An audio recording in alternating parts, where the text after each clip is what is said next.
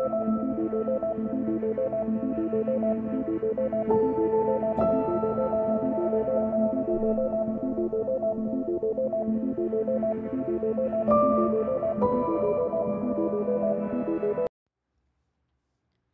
Senhora do Ocaso, por André W. Prado.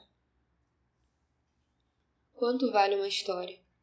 Para ele, era indefinível, mas inúmeras vezes no início da carreira se viu obrigado a cobrar por elas. Sentia-se fadado a contá-las. Por mais peculiares e fantásticas que fossem, elas lhe atribuíam sentido. No entanto, embora não pudesse valorar algo que precisava ser feito, necessitava de valores para sobreviver. Uma história convincente pode valer uma vida. Foi a fala de um de seus professores que jamais abandonou sua mente. Considerou-a um exagero àquela época, mas o tempo e os estudos o levaram a compreendê-la. A irredutível curiosidade humana e sua insaciável fome por narrativas haviam levado o velho Marcos à vida de jornalista.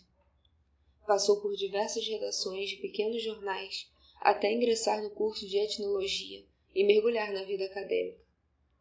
Professor e pesquisador, ele ainda escrevia para jornais e periódicos, mas agora sem a obrigação de tratar histórias como fontes de renda. Proveniente de uma família católica do interior do estado do Rio de Janeiro, a educação religiosa que lhe foi proporcionada mesclou-se às mais curiosas lendas e relatos fantásticos da pequena cidade. Não por acaso, ao longo da carreira, especializou-se em reportagens que dissecavam as origens de crenças populares e ficava absorto ao deparar-se com as quimeras folclóricas que só o sincretismo brasileiro parecia proporcionar. Agora, já bem estabelecido em uma das mais respeitadas universidades do estado, decidiu, após um ano especialmente atribulado, dedicar-se a uma investigação de cunho pessoal e que lhe despertava o mais profundo interesse o insondável culto à Nossa Senhora do Ocaso. Os inúmeros títulos de Maria sempre o intrigaram. Sabia que a história de cada representação podia revelar as entranhas de credos pré-cristãos que mesclavam a imagem da Virgem Imaculada. Fascinava-se ao constatar que sob os mantos impolutos escondiam-se antigas heresias. Mas havia um atrativo a mais na Senhora do Ocaso um sentimento latente de lascívia e assombro que convergia para os relatos de um velho amigo de infância. A maioria dos fatos havia se perdido no tempo, mas dessa vez eram as emoções que o guiavam o velho jornalista, a sensação de resgatar conhecimentos antigos, aproximar-se do profano e deslumbrar-se com o insólito. Lembrava-se daquela noite escura de lua nova, dos barulhos soturnos do campo baldio, da voz calma de seu colega, mas da história pouco ficou além de sensações. Apenas tinha em mente que os eventos ocorridos envolviam parte da família de seu amigo que morava no interior de Minas Gerais, e o afligia reconhecer que perdera qualquer contato com ele e sequer lembrava seu nome. Assim, sem mais informações, partiu em uma longa expedição por diversos municípios daquele vasto estado em busca de respostas. Com pouca bagagem, como de costume, pegou um ônibus interestadual até Muriaé e seguiu de lá, hospedando-se em apenas pequenos municípios e vilarejos. Esteve em diferentes localidades de Muriaé e Viçosa, seguindo por Ouro Preto em direção ao norte do estado.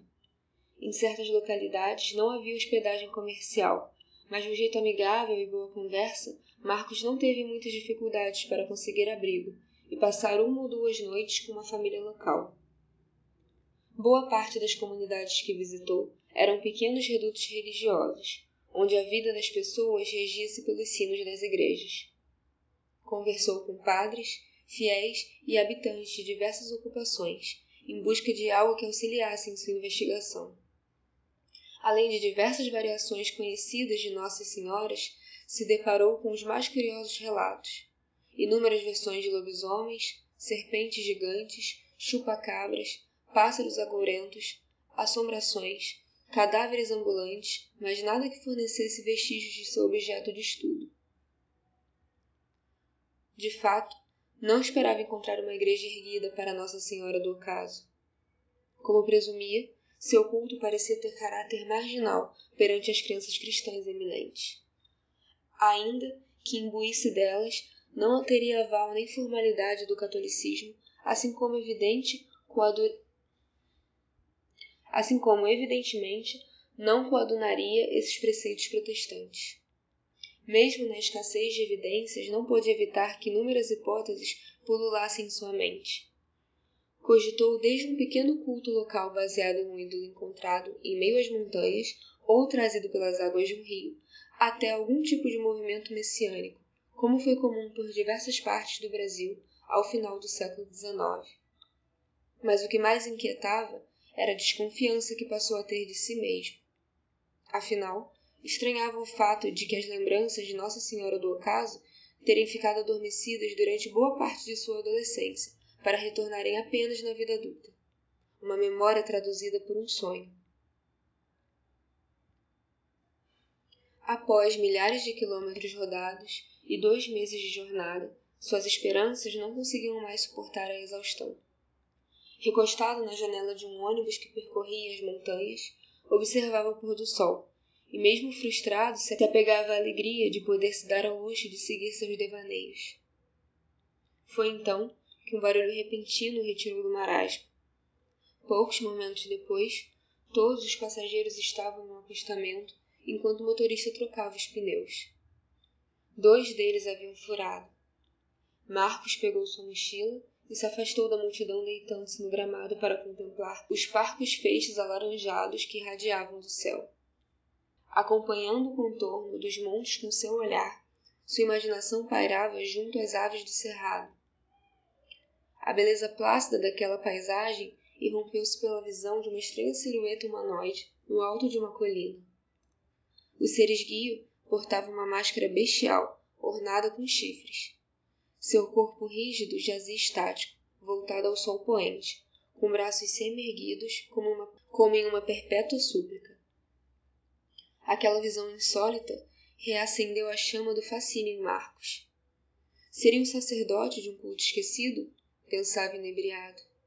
A singularidade daquele avisamento exigia atitudes imediatas. Sem olhar para trás, Marcos afastou-se dos demais companheiros de viagem, seguindo em direção ao palco daquela misteriosa adoração. No vale mais próximo do monte, avistou uma pequena aldeia e seguiu em sua direção por um caminho estreito por entre as árvores, que aparentava ser seu único acesso. O crepúsculo na floresta era um mergulho nas trevas, mas as luzes do vilarejo já começavam a acender, e Marcos guiava-se por elas, enquanto o ressoar de um sino decretava o anoitecer. Quando avistou as casas enfileiradas, na única rua que havia na vila, estava extenuado. Precisava de um local para dormir, e sem expectativa de achar qualquer albergue, pôs-se pôs-se a escolher um casebre para tentar a sorte. Andando pela rua erma, em direção à primeira casa iluminada que avistou, o jornalista ouviu uma voz feminina. Virou-se cabisbaixo e avistou a silhueta de uma senhora debruçada em uma janela, sob a penumbra. Ele sorria enquanto caminhava vagarosamente em sua direção.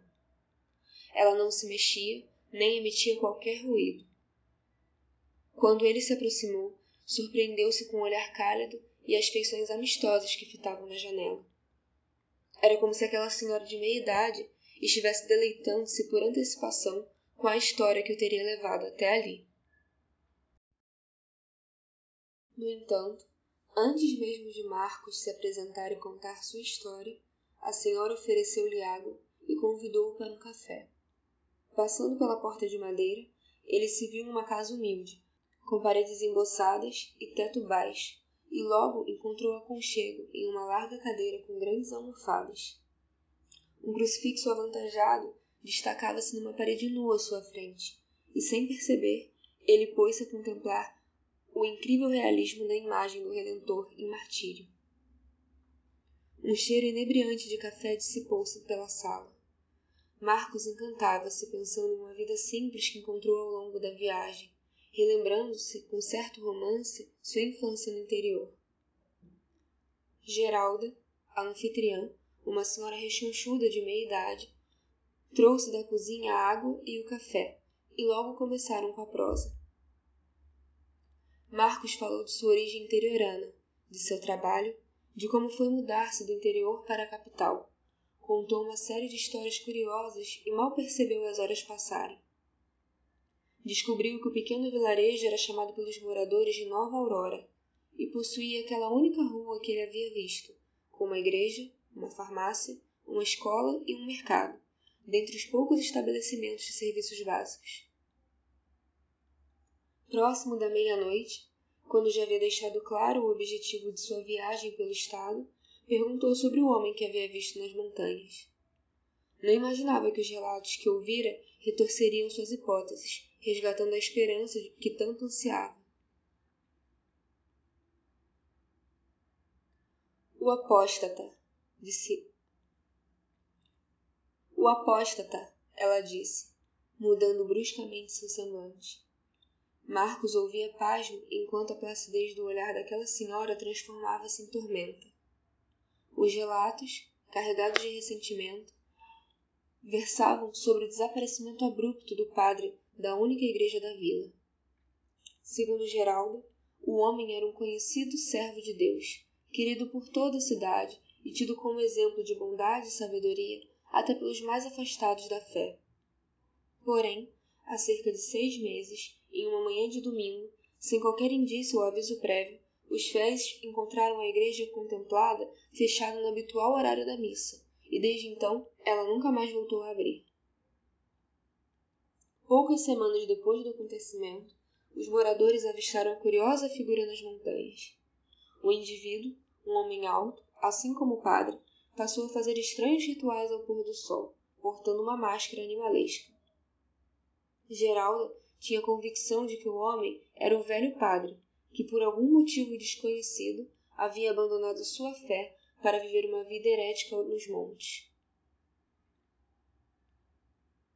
Enquanto ela falava, Marcos percebia que seu fervor, antes devotado ao padre, agora parecia converter-se em uma aversão ao adorador mascarado. Nas primeiras semanas, ela cogitou que o homem pudesse ser um andarilho que buscava em transcendência ou redenção e fez daquele cenário o local de sua súplica.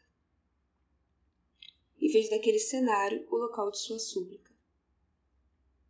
Porém, a frequência de suas aparições a fez assumir a hipótese que ela mantém desde então.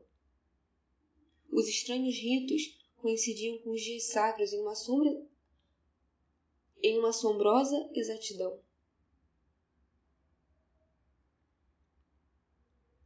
Marcos passou a noite em claro, pensando em visitar um homem maldito.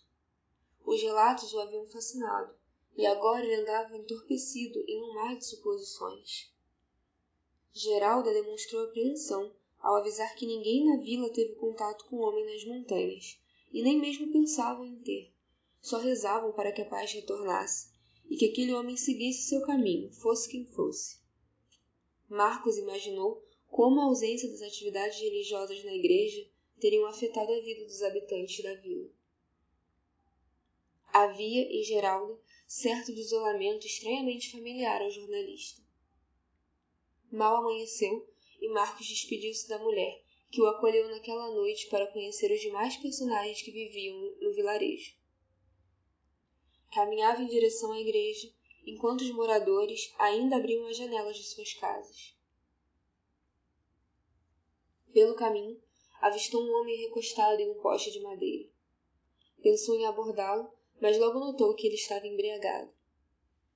A igreja, uma construção de tamanho módico com paredes brancas, não parecia muito diferente daquelas que Marcos já havia visto, exceto pelo fato de não possuir qualquer símbolo cristão. Uma denominação santa ou mesmo uma cruz. Havia nela uma sensação de abandono, e contemplando-a, surpreendeu-se a notar sobre a construção três arcos de cobre que reluziam em brilho alaranjado.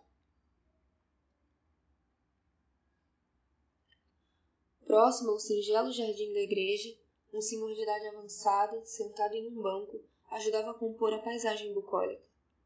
Mirava o vitral esverdeado dos portões com um olhar nebuloso, despertando a curiosidade de Marcos, que logo o abordou. O que o homem disse Era muito similar aos relatos de Geralda, mas havia uma novidade. O apóstata, como ele também o chamava, parecia adorar uma imagem esculpida de pedra. Sobre a igreja, o senhor relatou que, apesar de não ter nome nem cruz, era uma igreja católica como outra qualquer, e como era a única igreja do local, os moradores não sentiam falta dessas coisas. Ele também não sabia informar o que significavam os arcos de cobre acima do telhado. Apenas falou que foram colocados na última reforma, poucos meses antes do desaparecimento do padre. Ao longo da conversa, Marcos reconheceu no velho senhor ainda mais mágoa do que havia na mulher, e quase uma revolta acerca do homem nas montanhas. Seguindo pela cidade, conversando com os transeuntes, o jornalista notou que o sentimento de revolta era latente. A maioria acreditava que o homem era o padre, já outros julgavam ser apenas um infeliz que apareceu para alourar a vila. Famílias o culpavam por mortes de animais, doenças e até traições, cuja ocorrência teria aumentado desde seu desaparecimento. Era comum as pessoas se referirem a ele como herege, maldito, bruxo e traidor. Alguns chegaram até a cogitar um confronto armado. Pensando na tensão que aquela situação gerava e nos rumos que poderia tomar, Marcos resolveu tomar atitudes imediatas e visitar o tão falado homem naquele mesmo dia. O fim da tarde se aproximava, e antes de partir rumo às montanhas, Marcos pediu a uma moça que morava cerca da igreja para ver uma foto do padre que havia desaparecido. Na imagem, feita pouco antes de seu desaparecimento, se viu um senhor alto e esguio, cujos poucos cabelos eram brancos. Seu rosto fino e austero contrastava com um olhar vidrado que transmitia uma inquietude perturbadora e parecia mirar diretamente para a câmera ou para além dela. O religioso já era cercado de mistérios mesmo antes de seu desaparecimento.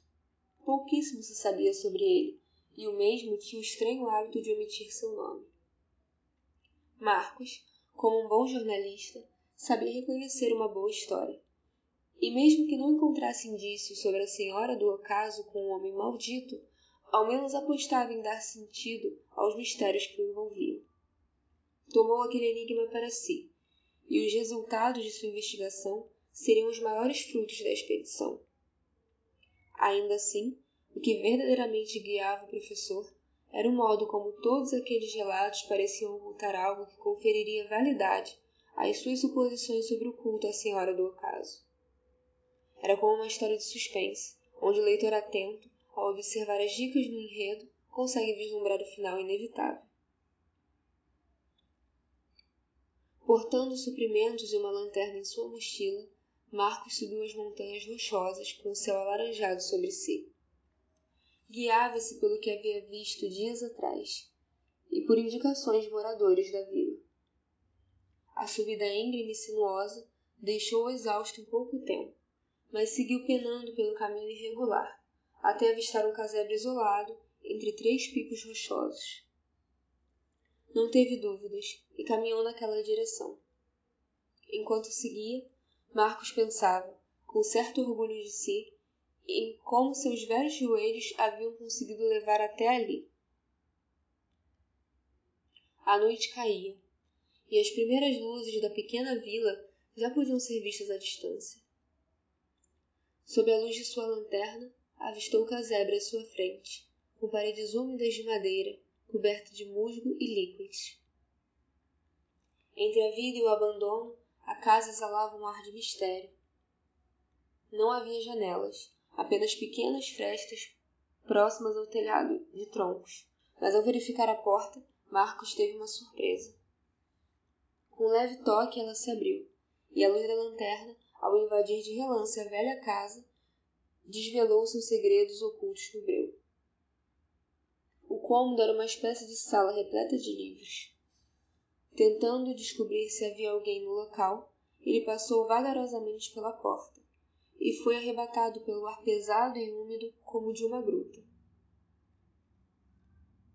Aturdido, tropeçou nos forros que se espalhavam pelo chão. Enquanto se recompunha, o silêncio se rompeu. Uma pequena porta se abriu, revelando o homem maldito. Marcos logo o reconheceu pela máscara de chifres que portava.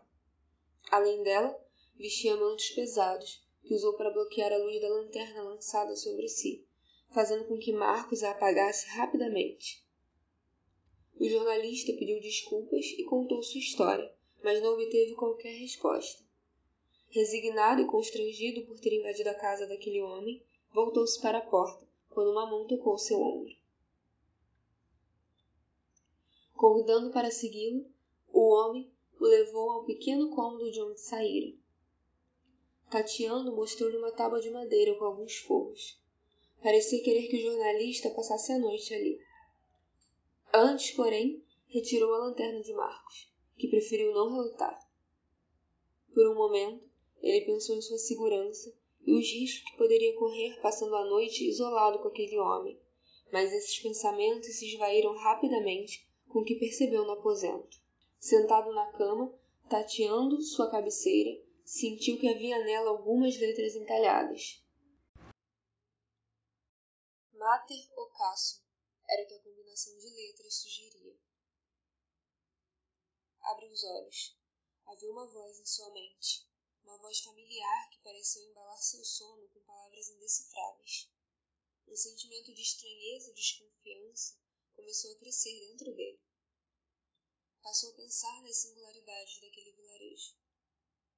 Havia diferenças sutis no modo de falar no olhar das pessoas, comparado aos dos habitantes de outras localidades próximas que ele havia visitado. Começou a duvidar se em algum momento havia de fato dormido desde que chegara. Vagando em pensamentos fugidios, Marcos demorou a reconhecer onde estava, mas o ar pesado e úmido logo situou naquele casebre em meio às montanhas.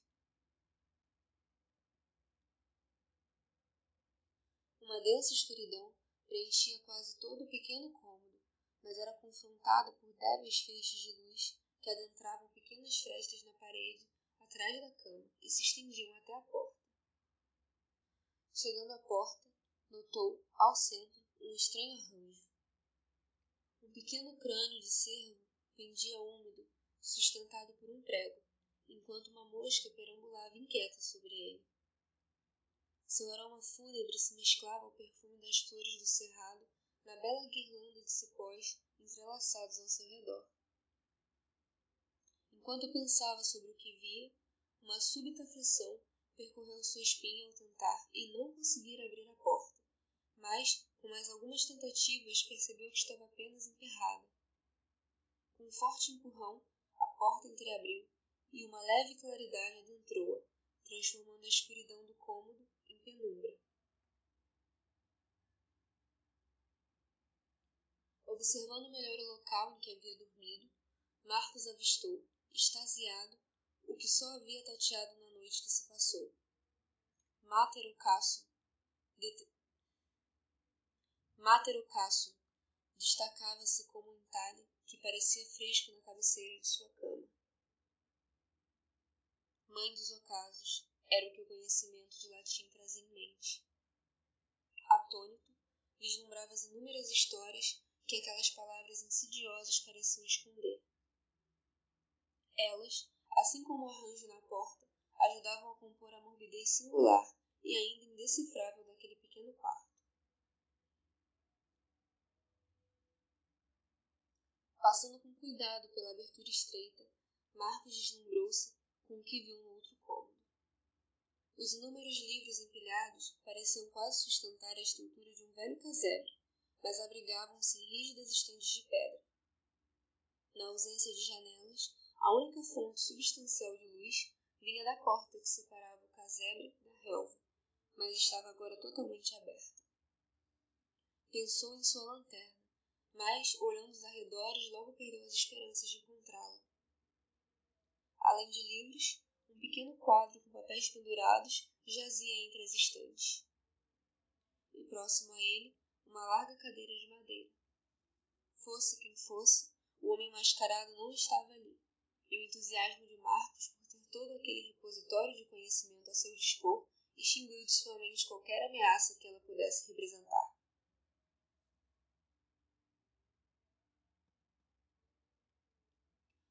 Ars Magna, Generais et Ultima, leu ele, ainda relutante em acreditar na capa do primeiro tomo que retirou da estante à sua frente.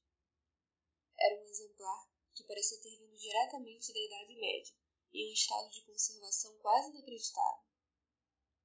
Vasculhando as demais prateleiras como um animal faminto, inebriava-se a cada tomo que encontrava. Livros de alquimia, antigos grimórios, textos cristãos não canônicos e vastos tratados sobre distintas mitologias.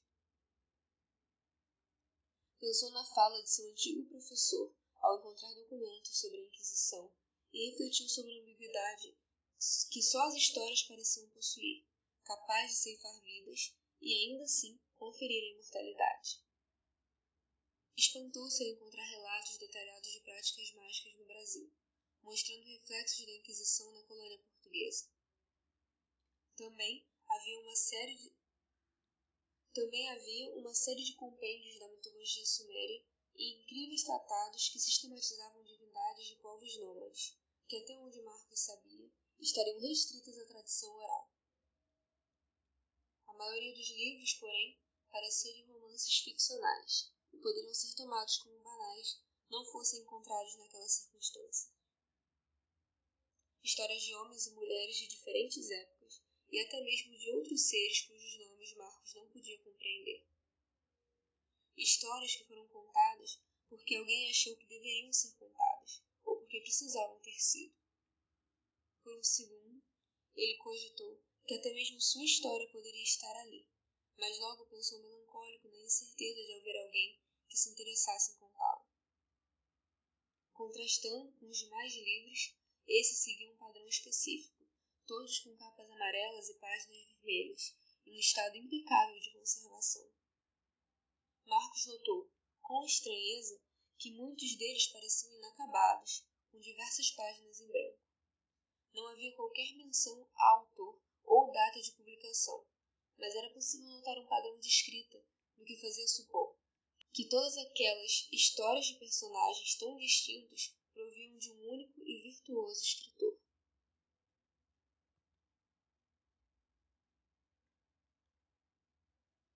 O latim estava presente na maioria dos livros, e o jornalista lamentava não conhecer suficientemente a língua para conseguir lê-los profundamente, mas podia ao menos entender do que se tratava. A predominância da língua morta o intrigava, fazendo pensar na identidade do homem mascarado. Supunha que ele dominasse o idioma, aumentando suas suspeitas de que o herege fosse de fato o velho padre local. Imaginou que o homem talvez tivesse desviado do cânone e encontrado outros fins para os conhecimentos eclesiásticos. Eufórico por tamanha descoberta em meio às montanhas daquele vilarejo, Marcos perdera a noção do tempo. Após examinar dezenas de livros, guiou pela primeira vez sua atenção ao quadro de madeira, com diversas folhas penduradas.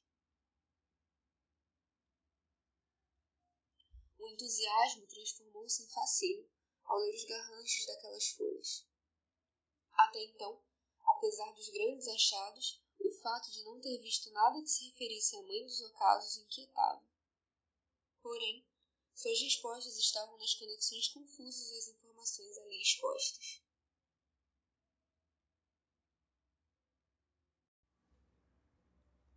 Mater Ocasso era também conhecida como Mãe dos Ocasos, Mãe dos Anoiteceres ou Mãe dos Fins, pelo que Marcos pôde interpretar. Constatou que só podia ser ela, a Nossa Senhora do Ocaso, que tanto movia a continuar sua história. Minutos depois, com os olhos brilhando, confirmou sua ideia ao ver o exato nome escrito em um dos papéis pregados no quadro. Essa certeza criou raízes e dela nasceram diversas dúvidas, que o jornalista colhia com profundo prazer, acreditando que tudo se resolveria ali. Afinal, não poderia haver outro lugar como aquele. O culto à Senhora do Ocaso, como era frequentemente referenciado, havia perdurado por séculos e estava, de alguma forma ominosa, relacionado a divindades de diferentes culturas. Sua identidade, como um título de Maria, era recente e fruto do sincretismo, como Marcos presumia. Antigos textos cristãos se mesclavam a escrituras de distintas mitologias e as conexões entre esses elementos eram sugeridas por cipós que se estendiam entre os pregos que perfuravam as folhas. Istar, a lasciva da deidade mesopotâmica, e Melectaus, o enigmático anjo pavão, e Asd, figuravam entre divindades que o jornalista pôde reconhecer naquele quadro. Afastou a cadeira de sua frente para se aproximar e examinar melhor o misterioso painel. Dentre símbolos rusticamente desenhados e nomes incompreensíveis, uma folha, que se localizava acima das demais, portanto um conjunto de números, chamou sua atenção. Após uma reflexão rápida, percebeu hesitante que os números expressavam a exata data presente. Ao esticar o braço trêmulo para retirar aquela folha, notou haver outras coladas atrás dela. Um misto de angústia e ansiedade se abateu sobre Marcos ao interpretar o que havia naquelas páginas. As escrituras e ilustrações pareciam contar uma história mórbida que findava naquela data, no que viria a ser o último pôr do sol. Ainda absorto pela possibilidade de presenciar, acompanhado de um devoto fervoroso, o clímax de um culto escatológico, Marcos foi arrebatado por um som abafado e que estremeceu seu corpo. Virou-se e viu o homem alto sentado imóvel na cadeira de madeira, agora voltada em sua direção. O pavor aos poucos foi subjugado pela curiosidade ao pensar no imensurável conhecimento que se escondia atrás daquela máscara de chifres. Cauteloso, o jornalista aproximou-se lentamente, contemplando aquela figura pitoresca que permanecia estática em um silêncio sepulcral. Notou que a máscara parecia ser de fato um crânio de um animal porém muito maior do que aquele na porta, cercado de flores. Mesmo com conhecimento parco em biologia, olhando com atenção, concluiu que aquela estrutura não parecia ser de um animal comum. Os chifres, com múltiplas ramificações, indicavam estranhos símbolos que também eram reproduzidos nos entalhes presentes em toda a sua superfície. Buscou então extrair alguma informação que revelasse a real identidade daquele, cuja presença era a personificação do mistério. Tentou ver através das fendas oculares e com calafrio pensou ter notado o olhar vidrado do antigo padre. Havia ali, no entanto, a mais densa escuridão. Uma escuridão de profundidade incomum, que parecia pulsar e por, e por vezes transbordar enquanto Marcos a fitava compenetrado, sentindo-se quase engolido por ela um estrondo e todos os limites se tornaram indefiníveis. Marcos, porém, sabia exatamente para onde ir. Após alguns passos no mais denso breu, estendeu a mão para abrir uma porta que sabia jamais ter adentrado. Abriu os olhos e sentiu um vento frio. Estava agora sozinho em um gramado próximo às nuvens com uma grande figura pétrea à sua frente. Era ela, a Imaculada Senhora do Ocaso, em toda a sua imponência. Uma figura feminina, alva, coberta por mantos largos e cuja cabeça reclinada era contornada por um cristal âmbar. Com os dois braços semi-erguidos, as palmas de suas mãos voltavam-se para a frente em uma eterna bênção, enquanto o sol estava prestes a se pôr às suas costas. Marcos sentiu um fervor quase religioso por poder estar ali, quando o ressoar de um sino, uma silhueta surgiu por detrás da imagem. O homem mascarado caminhava lentamente, posicionando-se à frente da mãe dos anoiteceres, enquanto Marcos jazia perplexo. Aos poucos, outras silhuetas surgiram do horizonte alaranjado e tomaram seus lugares ao lado do apóstata.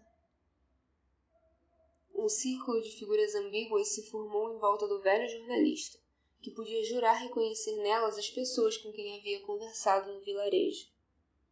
Ajoelhou-se sem compreender e notou algo estranho numa sombra da estátua.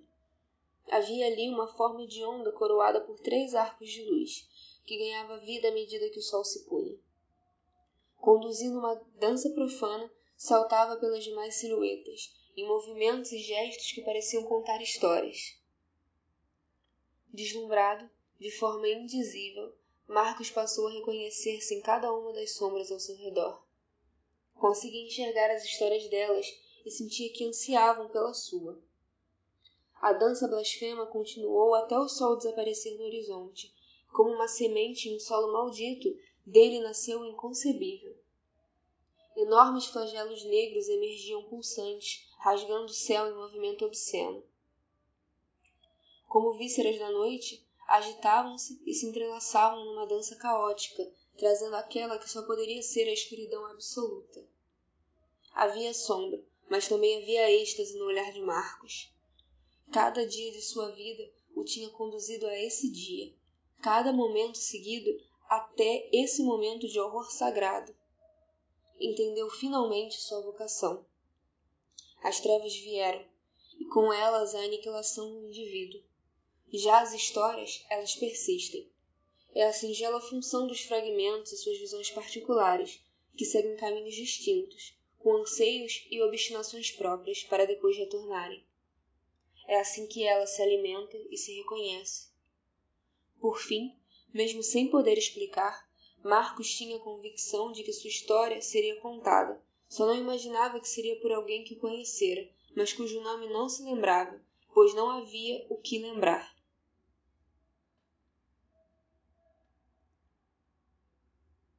André W. Prado é biólogo e ficcionista aventureiro. É fascinado pelos padrões que consegue identificar na vida e na arte, e como elas nunca o deixam de surpreender. Amante do horror, busca o assombro a cada leitura e inspira-se no insólito para compor suas obras.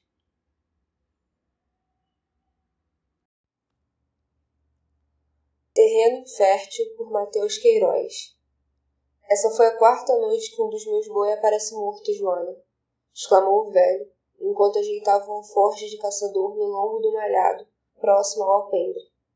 Prendeu as correias com firmeza e conferiu se no tambor da Colt 45 havia munições. Mas você não pode ganhar o um mato numa escuridão dessa, João Carlos.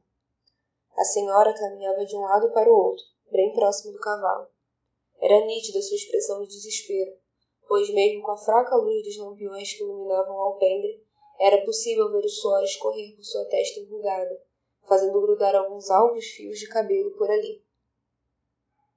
Tu sabes que isso é coisa do arranca-língua, Zé Carlos, tu sabe. O homem pareceu ignorar os avisos da esposa e gritou pela menina que observava tudo. Ela estava dentro de casa, somente com a parte de cima da porta de madeira aberta, observando seu pai tomar uma atitude que considerava arriscada demais. Sua mãe gritava para que ela ficasse dentro de casa e não saísse mas Jeane fora educada, desde a mais tenra idade, que a palavra do pai era a última dentro de sua casa. Quando aproximou-se do velho Zé, este deu-lhe um beijo na testa. Deus lhe abençoe, minha filha. Amém, pai, respondeu, ainda de olhos fechados, sentindo a barba grossa e por fazer penicar sua sobrancelha. Mas eu concordo com a manhinha. O senhor sabe que aqui nas cercanias não está de brincadeira nesses tempos, não. Minha filha, teu pai já tem cinquenta anos. Muito antes de tu sonhar em nascer, eu já andava por meio dos matoaquinos ao redor. Agora você que fica em casa, vice? Retrucou, enquanto ajeitava o chapéu de couro que mais parecia um coco cortado no meio sobre a cabeça. Jeanne entregou sua espingarda de dois disparos e ele a prendeu nas costas. Conferiu se a peixeira estava firme na bainha depois olhou para Joana. Mulher, fique tranquila. Vou voltar mais ligeiro que coceira de macaco, você vai ver. Foi possível ver as lágrimas escorrerem pelas bochechas da idosa enquanto ela abraçava o Zé. Logo depois, o velho montou no cavalo. Vambora, Guaraná, vamos! Esporeou o animal, fazendo sons de beijo com a boca. A lua era nova naquela noite, então o agreste estava pouco iluminado. Mal dava para ver a silhueta do vaqueiro quando este alcançou a porteira. Depois de alguns minutos, era possível ouvir somente o galopar do Guaraná pela estrada de terra batida. Joana convidou a garota de volta para dentro de casa. Assim que adentrou o ambiente, A velha foi logo passando o cadeado no ferrolho da porta. Depois conferiu se todas as janelas estavam fechadas, com as madeiras sobrepostas, de um lado ao outro das mesmas.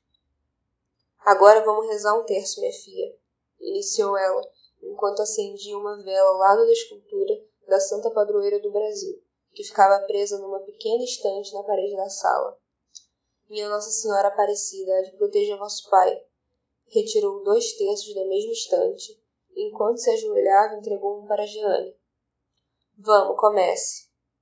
Em nome do Pai, do Filho e do Espírito Santo, iniciou a menina, ajoelhando-se no som agudo e desafinado do Amém de sua mãe. Depois de uns vinte minutos, que mais pareceram horas, sob a luz das lamparinas, o terço terminou e Jane foi se deitar. Sua mãe também iria, mas tinha certeza de que ela continuaria rezando ainda mais, uns três ou quatro terços, até cair no sono e deixar as Ave Marias que falavam para seu anjo da guarda terminar de rezar por ela, como sempre dizia. O silêncio das noites no sertão era diferente dos barulhos da cidade. Jeanne virava de um lado para o outro da cama, tentando acostumar-se com os grilos que disputavam a cantoria com as rãs, cururus ao longo de toda a noite. Essas férias que estava passando com seus pais só servia para matar a saudade deles. Entretanto, não conseguia mais se acostumar com a vida simples do interior. A cidade era muito melhor. Ainda deitada, pensava em quão simples seus pais eram. Como é que mãe pode acreditar numa lenda como a do arranca-línguas? pensava. Os perigos aqui no interior do Ceará são de ladrões de galinhas. Aquilo não passava de uma história do folclore. A essa altura, com toda certeza, sua mãe já havia caído no sono, e como a garota não conseguia dormir, resolveu dar uma escapadinha pela noite, a fim de constatar que a história do tal arranca-línguas era fantasia. A lenda dizia que uma criatura semelhante a um gorila, porém ainda maior e com as presas sobressalentes, saltando para fora da boca, caminhava pela noite, matando gado e arrancando suas línguas para se alimentar. Jane sabia que isso era tudo conversa fiada do povo de antigamente, e não sentia-se nem um pouco assustada. Decidiu investigar o corpo do boi. Retirou a madeira que trancava a janela do quarto, abriu-a lentamente, a fim de fazer o mínimo de barulho possível, e saltou para o terreiro. Caminhou ao redor da casa até chegar ao alpendre e pegou uma lamparina, que ainda queimava com bastante óleo. Seguiu em direção ao curral e pensou que caso sua mãe desse por sua falta, fingiria ser sonâmbula e voltaria para a cama como se nada tivesse acontecido. Contudo, não teve tempo de pensar em mais desculpas pois assim que chegou na porteira do curral e viu o boi morto, seu coração parou. Respirou fundo. Está morto, mas não é possível que esteja sem a língua, sussurrou para si, enquanto aproximava-se do animal. Ajoelhou-se junto a ele, apoiou a candeia no chão e, controlando o asco, abriu a boca do bovino. Jogou-se para trás e, com um grito fino, novamente seu coração pareceu parar. O que está acontecendo aqui? pensou. Isso não pode ser verdade. Logo atrás do curral havia uma plantação de cana-de-açúcar que estava completamente ressequida devido aos problemas de seca e do solo infértil que permeava a chácara de seus pais.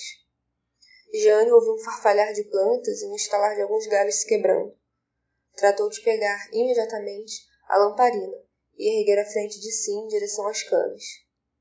Seu coração passou de uma total inércia nas situações de perigo para uma aceleração fora do comum. Os outros animais de seu pai pareciam imóveis, presos em seu sono noturno como se nada tivesse acontecendo. Jeanne observava-os, enquanto movia o braço de um lado a outro, tentando ver o que havia na plantação. Novamente outro ruído, dessa vez mais alto. Quem está aí? interpelou a menina. Entretanto, não obteve respostas. Estão achando que eu tenho medo, só pode. Já faz tempo que não venho aqui no interior. Entretanto, me lembro muito bem que não havia perigos aqui na chácara de meu pai, a não ser que sejam ladrões de galinha de antigamente. Puxou o ar noturno para dentro dos pulmões. Este veio carregado com um forte cheiro de sangue e carne em putrefação advindo do boi. Ela ignorou. Com a coragem recém-adquirida, caminhou em direção às canas de açúcar. O que quer que fosse que estivesse ali dentro, pareceu se distanciar com a aproximação da garota, pois o barulho cresceu para dentro da mata Isso deve ser de alguns dos filhos dos meus vizinhos que ficam sabendo que vim passar aqui uns dias e estão querendo brincar comigo. Só pode, pensou. Tudo bem, vou fazer o joguinho deles. Jeanne deixou a lamparina no chão e adentrou na mata escura, seguindo um caminho já aberto pela pessoa que havia tentado assombrá-la. Percebi que várias canas estavam quebradas, tornando fácil prosseguir pelo rastro. Após alguns minutos caminhando na trilha, algo chamou sua atenção. Viu que a folhagem seca estava manchada com algum líquido escuro. Abaixou-se e, mesmo na escuridão, conseguiu sentir o cheiro de sangue. Será que é a língua do boi? perguntou sem externar palavras. Antes que conseguisse raciocinar a respeito, um grito agudo de mulher alertou-a que algo não estava certo. Jeane! sobressaltou uma voz aguda. Tentou reconhecer a quem pertencia, mas o ambiente sombrio aliado ao medo escureceram sua mente, e ela não conseguia pensar com clareza. Sua reação foi apenas correr, cada vez mais profundo na mata, em direção à voz que a chamou. Não fazia ideia de quanto havia caminhado e o quanto já estava longe da casa de seus pais, porém mesmo assim continuou correndo. Depois de alguns minutos olhou para os céus e viu que este estava iluminado de alaranjado. Era certo que alguns metros adiante teria uma fogueira ou algo estivesse iluminando a noite, por isso ela parou. Forçou os ouvidos e começou a escutar passos. Provavelmente alguém dançava, e algumas vozes ritmadas, porém inteligíveis, podiam ser ouvidas cantarolar. Seu coração acelerou ainda mais e começou a suar. O ar faltava-lhe nos pulmões. Jeanne decidiu recuar. Caminhou dois passos para trás e virou o corpo para a direção de onde viera. Foi quando deu de cara com um homem que deveria ser pelo menos uns 60 centímetros mais alto do que ela. Ele vestia uma mortalha marrom e tinha o rosto pintado, de modo que sua face assemelhava-se a de um símio, mais especificamente um gorila. O grito foi inevitável. Jeanne sentiu faltar-lhe as forças na perna para fugir, mas mesmo assim tentou. Contudo, o homem não expressou nenhuma dificuldade em agarrá-la pelos braços e carregá-la em direção aos sons que ouvira. Me solte, agora! Me larga! Você tá maluco? gritava a menina enquanto tentava se debater. Seus esforços, todavia, eram inúteis. O homem caminhou por menos de um minuto, então adentrou uma clareira no meio das canas. Jeanne então ficou paralisada. Tentou controlar a ânsia, mas não conseguiu, e despejou o cuscuz que havia jantado algumas horas atrás, ali no chão mesmo. O motivo de sua repulsa era ter visto Guaraná, o cavalo de seu pai, morto, porém com as vísceras expostas. Um grupo de três ou quatro pessoas retiravam suas tripas e se besuntavam com o sangue do animal. Muitos deles tinham pedaços de intestinos de guaraná em volta do próprio pescoço. Seu medo aumentou ainda mais quando viu que seu pai estava ajoelhado em frente à fogueira que crepitava, alimentando-se com muita dificuldade de um prato com língua de animais, muito provavelmente de seus próprios animais. Gianni não conseguiu se controlar e vomitou novamente. Dessa vez, somente um líquido misturado com suco gástrico deixou seus lábios, para encontrar-se com outro vômito. Que está fazendo, pai? gritou ela sem compreender nada. O idoso pareceu não dar ouvidos à pergunta da menina e continuou seu banquete solitário. Aqueles que se vestiam com os restos mortais do cavalo dançavam ininterruptamente ao redor das chamas. Havia também uma outra mulher, de corpo esguio e cabelos longos. Sua face estava completamente vermelha, muito provavelmente do sangue de Guaraná. Esta estava nua e exibia suas curvas de maneira erótica a todos, fossem homens ou mulheres.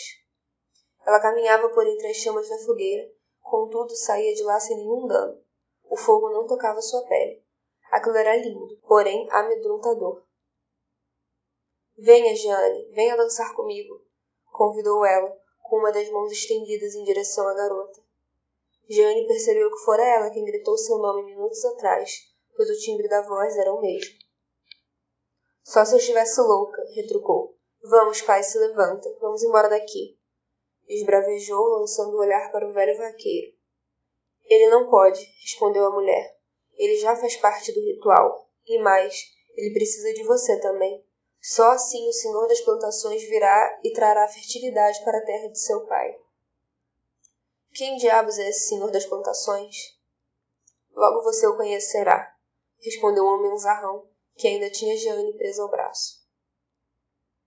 Os outros participantes daquela insanidade cantavam um cântico lúgubre, enquanto corriam e saltavam ao redor da fogueira.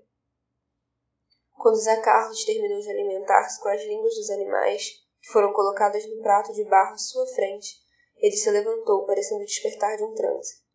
Seu olhar encontrou imediatamente o da filha, e ele sorriu. Ainda bem que você veio, minha filha, disse o velho aproximando-se da menina.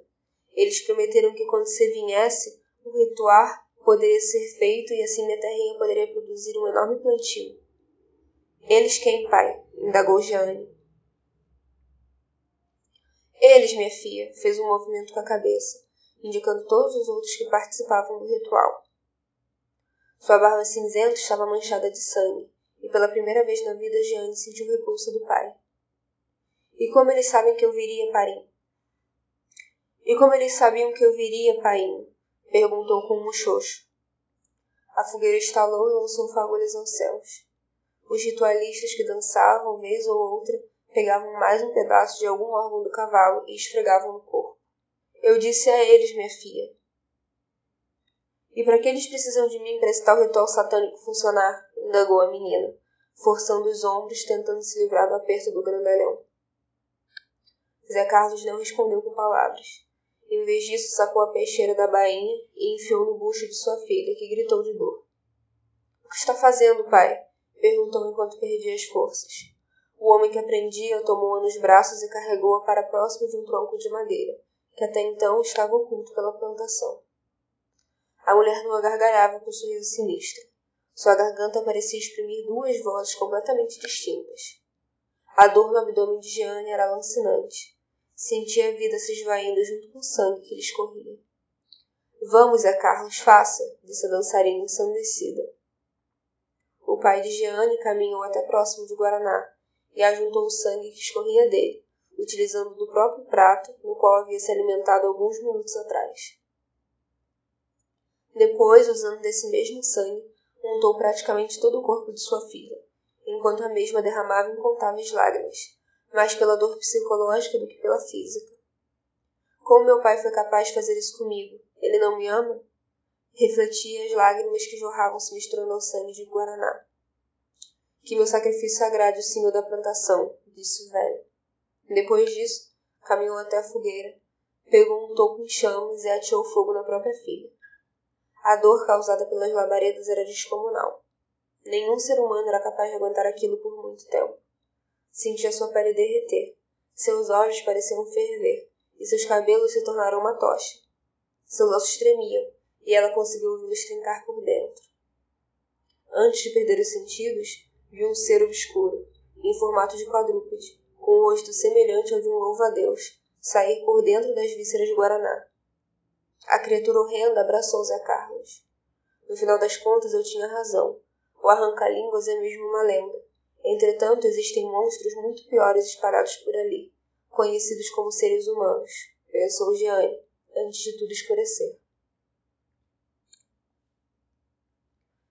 Mateus Queiroz nasceu em Brasília, Distrito Federal, em junho de 1991. Começou a escrever em meados de 2019 e é autor de Paralisia do Sono e das Crônicas de Dalerote. Além dessas duas grandes obras, conta com diversos contos publicados em outras antologias. Festival de Yokomboia, por Gaio W.B. Este e-mail é a forma mais discreta e anônima que encontrei para trazer a código meu testemunho acerca de uma celebração bastante singular, bianual e hereditária que ocorre em minha cidade há pelo menos 300 anos. Preciso que você entenda. A simples menção ou divulgação destas informações por cidadãos residentes resulta na perda total de patrimônio, renda e direitos constitucionais dentro da comunidade.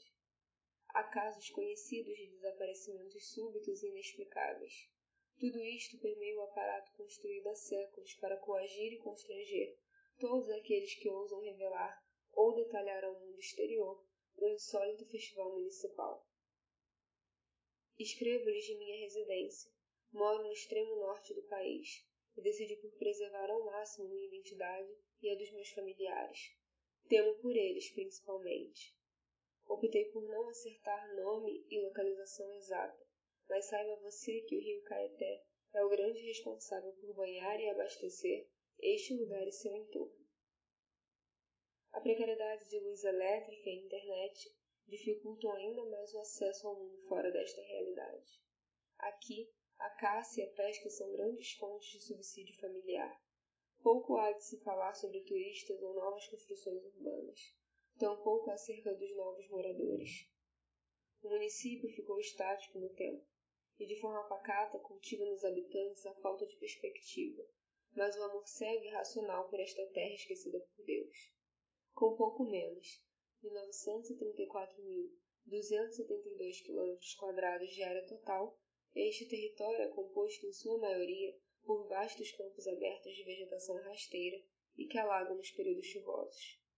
Verdadeiros descampados malditos cercados por florestas densas e úmidas formam a paisagem nativa e os rios profundos sitiam-nos. A maioria populacional se encontra no coração ou centro da cidade, que possui as únicas construções em pedra e com pouco mais de três estruturas. A prefeitura, uma pequena praça não maior que um quarteirão e uma igreja antiga. Ademais, as proximidades se configuram em interiores e sítios distantes demais uns dos outros. O clima soturno e silencioso embala as noites juntamente com uma constante brisa fria e tristonha que balança as folhagens pendularmente, criando vultos de folharias dançantes. De maneira geral, as estradas possuem camadas e camadas de pissarra e brita em suas extensões, diminuindo drasticamente a incidência de veículos modernos. A biota é o notável aspecto daqui, além dos campos quase indefinidos que se misturam em distância com o céu. Bosques de seringueiras fazem parte do cenário local, em consonância com a mata terciária e escura, fechada que ofusca os raios de sol em seus troncos e diminui a temperatura drasticamente. Aves de rapina alçam voos por entre as nuvens e não raramente alimentam-se galinhas e garnicéis no terreiro das casas. Tatus cavam em profusão rente as barracas de palha essenciais em todos os casebres desta cidade, e tamanduás esgueiram-se pelas folhas secas, entre as sombras das copas das árvores ou pela, ou pela rama alta de papiranã. O município possui ao todo 500 anos de emancipação, só fora chamado de município recentemente, quando passaram a abrir estradas que levam a uma rodovia, que mais tarde mostrar-se-ia uma ação equivocada, pois poucos carros e jovens rostos adentram esse povoado. Em suma, a melancolia é um traço regional, a serenidade e o sossego são características intrínsecas da aura vilar, resultado de um estilo de vida onde os dias passam tão devagar quanto as noites. Pouco se sabe sobre a história da fundação deste lugarejo e de seus poucos habitantes. Há uma pobreza de documentos e relatos escritos. Acredito que ninguém dê a devida importância. E, inegavelmente, isto faz parte do manso e passivo sentimento coletivo. Tudo o que sei fora me dito por meus avós, filhos destas matas, crias deste pedaço de chão. No passado, diziam meus avós, os chamados colonos estabeleceram acampamento nestas imediações, e relutantemente, com o passar dos anos, anexaram e adentraram ao contato com a cultura e costumes ancestrais pagãos dos indígenas e quilombolas que já viviam aqui desde os primórdios. Nesta época, a atual capital deste condado era a única zona rica e onde se poderia fazer negócios, mas a grande riqueza se encontrava país adentro, com terras férteis, riachos intocados, era a oportunidade perfeita para extrair da mata, plantar em demasia e ganhar dinheiro e terras. E então, Pouco se pensou a respeito. Seria necessário um projeto megalomaníaco para levar os homens da capital até o interior, onde se estabeleceriam assentamentos e lojas de desbravamento continente adentro. Tirando proveito da relação previamente conturbada, porém centenária com os indígenas sacacas e quilombos já estabelecidos territorialmente, os colonos recrutaram os nativos que viviam de maneira harmoniosa com a floresta para trabalhar na construção da ferrovia, que ligaria a capital aos recônditos, com a falsa promessa de respeito às entidades e presentes. Todo este ramal fora erguido em volta da estrada de ferro. Muitos homens perderam suas vidas das mais variadas formas. Em má sorte contra a natureza selvagem e doenças infecto-contagiosas trazidas pelos trabalhadores advindos da metrópole. Ao final de 50 anos de labuta e pestilência, a estrada de ferro ficara pronta em extensão. A locomotiva Maria Fumaça, chamada Maguari, começou a circular duas vezes por semana em seu trajeto insalubre, colocando um fim na paz dissimulada. As falsas promessas e o progresso trouxeram a barbárie. Os indígenas e quilombolas foram traídos e exterminados, pois, segundo o discurso popular, estariam atrapalhando o desenvolvimento inevitável. As perseguições aconteceram em alterosas conflagrações, facilmente comparadas às grandes cruzadas. Vitimaram e aniquilaram os povos e consigo suas tradições originárias. Em resposta, os poucos sobreviventes quilombos e indígenas refugiaram-se no coração da floresta, no ponto mais alto de um campo. Em conjunção com a lua de inverno, juntaram-se em oração e lamento por seus filhos e entes mortos. Durante onze dias e onze noites, suplicaram aos nobres espíritos ancestrais, guardiões dos rios e florestas, clamando-lhes e erguendo os nomes dos ascendentes contra todo o mal. Toda a terra fora banhada a sangue e fogo. Os espíritos atenderiam o chamado, trazendo fome e desgraça para aqueles que ousaram crescer tanto quanto as mais gigantescas árvores. O xamã mais antigo e líder dos refugiados seria o grande responsável por encarnar a deidade longínqua. E em majestosa cobra de três cabeças ele se metamorfoseou. Passou a rondar e atacar os homens de outrora em represália. Nem mesmo mulheres e crianças foram poupadas da cólera da floresta. Esta guerra durou os anteriores cem anos até que a última gota de sangue fosse paga, e a divindade anciã não ousou deixar este plano, manteve-se como defensor da vontade do fogo e da mata, mergulhou no rio mais profundo até então conhecido e cercou o vilarejo na obscuridade. Logo, os homens restantes trataram por reerguer-se, e os eventos singulares foram perpetuados no imaginário local. Mito e religião convergiam, passaram a fazer parte de todos os escopos doutrinários além destes horizontes. Apesar do fim dos confrontos, os homens brancos do município mantiveram-se em inércia, sentimento perpetrado pelas próximas gerações, que trataram de extinguir a antiga estrada de ferro, símbolo de desfortuna e morte. O tão sonhado avanço e prosperidade, bandeira de exageração, transcorreram em abandono e assombro. As grandes plantações de feijão calpia pecuária transformaram-se do dia para a noite na principal fonte de renda e fundos do município, mas a floresta não esquece. Pouco a pouco, o gado passou a surgir com carcaças ao longo das fazendas campais e hectares de feijão calpi inteiros foram varridos com cinzas que o vento leva ao sol. Não demorou para que os acontecimentos enigmáticos fizessem parte do cotidiano como a perda da memória e direção por quem ousava se aventurar pelas florestas e rios locais. Desaparecimentos e mortes inexplicáveis causavam pânico e histeria coletiva nos que ainda permaneciam aqui. O infortúnio e a tragédia desmoralizavam os pequenos empreendedores e fazendeiros. Muitos buscaram a evasão destas terras que julgavam amaldiçoado. O êxodo rural ainda permanece como mistério em muitas teses e estudos atualmente, mas a razão particular para tal talvez não seja tão conhecida pela maioria. Enfim, a apatia, o desgosto e a catarse são estendidos como valores, cultivados como regra até os dias atuais, por todo um povoado que prefere esquecer ou não se envolver com os acontecimentos iniciados no passado, por medo ou temor. Era necessário dar uma resposta a tantos anos de desastre. Ambos lados haviam sofrido com as chamas do fogo herético e o conflito perdurava sem maiores propósitos. A estrada de ferro já havia sido extinta. A floresta fora aos poucos deixada ímpar, e não mais havia discursos de progresso por parte dos homens da cidade. Mas a grande cobra turva de três cabeças ainda assolava aqueles cercados da floresta. O que se seguiu nos anos posteriores foi a criação de costume peculiar. Uma grande marcha era montada a cada mês do ano em direção à mata. Homens, mulheres, crianças e jovens adentravam a selva e, em cânticos de súplica, visavam encontrar e dialogar com a liderança indígena quilombola, responsável por guardar os segredos bláfimos da floresta e assim firmar um tratado de paz. Durante onze anos, de maneira contida e ininterrupta, a marcha aconteceu e no décimo segundo dia, o xamã protetor da divindade serpenteia foi ao encontro da massa que caminhava por entre as árvores e sussurrou palavras de revolta e lições. Chorou por filhos e homens da mata que deram a vida pelo progresso impositivo selvagem do povo branco. Mas jamais abriria a mão da grande cobra de três cabeças, pois o medo e a presença monstruosa da criatura trariam a paz eterna que a floresta necessitava, e o povo da cidade saberia que aquele lugar não deveria ser tocado por mãos estrangeiras e gananciosas. Em virtude da fúria atroz da gigante cobra-dragão, algo precisaria ser feito e fora acordado.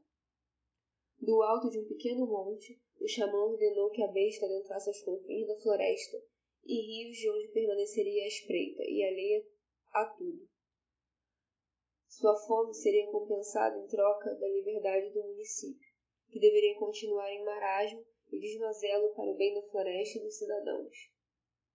Nesta fatídica noite a paz fora selada, e mesmo após gerações, a voracidade pagã deveria ser paga como sinal de que os homens do município ainda seguiam as regras e respeitavam a floresta. Em razão disto, um grande festival ritualístico foi criado nesta data simbólica como selamento de paz. Duas vezes durante o ano, todos os anos, as pessoas se dirigem da cidade à mata e devem despojar-se de tudo que carregam consigo, inclusive suas roupas. Os mais velhos utilizam folhagens como vestimentas tribais.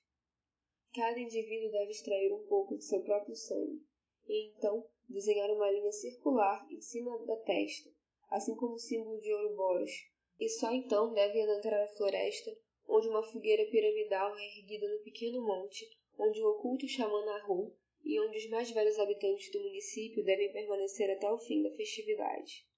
De mãos dadas, todas as pessoas formam um círculo perfeito em volta de toda a área. Para além da pira em chamas, devem cantar em uma protolíngua, o antigo hino da floresta trazido pelos indígenas e quilombolas para a celebração, para depois beber o licor jangual em cerimônia. Beber o licor jangual em sintonia. Antes mesmo do amanhecer, no momento exato da transição anterior à penumbra florestal e do término das labaredas cinzas, um sacrifício espontâneo deve ser oferecido para o sacio da larvaria da cobra de três cabeças. Um homem ou mulher de idade elevada e por exercício voluntário, se afasta do grupo de idosos e, em condução linear, mergulha no rio próximo ao círculo perfeito, onde a onipotente cobra desaparece com os vestígios. O silêncio que se segue conduz todos de volta para o centro do município, e então, ao torno, cada um à sua residência em permanência vazia e mudez absoluta, até o próximo dia, final do festival bianual. Neste dia, eu decidi escrever-lhes este e-mail.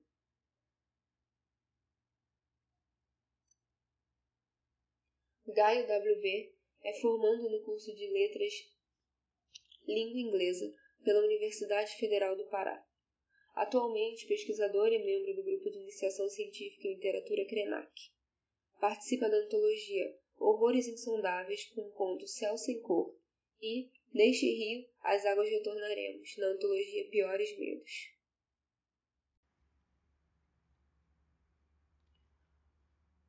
Uma Dama na Escuridão da Mata, por Leon Edson.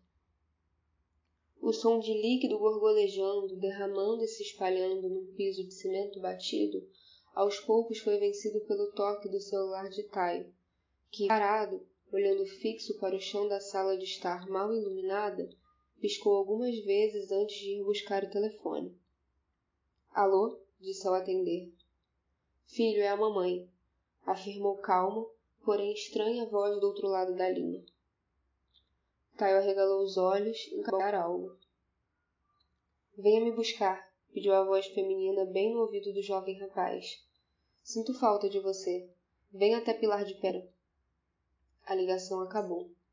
Ainda boquiaberto e descrente, Taio continuou encarando o telefone enquanto a iluminação do display foi se apagando até desligar de vez. Da parte escura da sala, onde o barulho de líquido derramando e se espalhando voltava a crescer, algo se arrastou e gemeu de forma sinistra, dominando todo o ambiente até alcançar Taio por trás. Ele se contorceu todo, como se fosse cair, e abriu os olhos, desesperado. Vixe, acho que o moço acordou de um pesadelo, afirmou um sorridente homem barbudo segurando um volante, de olho na estrada e nos dois ocupantes da cabine do caminhão pau de arara. Está bem, amor? perguntou a jovem negra, de óculos e cabelos longos encaracolados, se desencostando da janela meio aberta do veículo para alisar os cabelos ondulados, castanhos e um pouco molhados de suor do namorado que acordou abruptamente. Retomando o norte de si mesmo, Caio respondeu, ajeitando os óculos de grau no rosto. Estou bem. Olhando pelo canto do olho para o garoto ao seu lado, o motorista do caminhão perguntou, repleto da curiosidade rotineira a um homem da estrada, viajando dia e noite por vários cantos do país, vendo bastante coisa incrível dentro e fora daquele caminhão. Tu sonhava com o que para ter acordado se remexendo? Nada demais. Sonhei que estava caindo. Eu sei como é. A gente sonha caindo e se treme inteiro de medo, disse o motorista.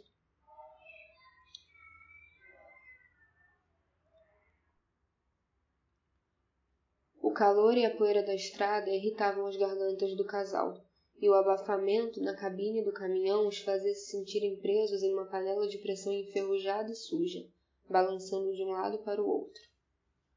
E o que recifenses querem fazer em um vilarejo da zona da mata pernambucana com um pilar de pedra? Caio acariciou a foto que trazia nas mãos e que mostrava uma linda mulher alta de pele clara, acastanhados cabelos longos ao lado de um menininho sorridente, o abraçando carinhosa. Só turismo. Jovens enérgicos como vocês querendo fazer turismo em Pilar de Pedra com tanta praia maravilhosa no estado? Já cansamos de praias, afirmou Calita. Queremos ver outros cantos do estado. Mas Pernambuco tem melhores opções que Pilar de Pedra. Lá é muito isolado. Vocês tiveram sorte em ter me encontrado perto das bandas de lá. Faz uns anos que não encontro nenhum morador de Pilar de Pedra.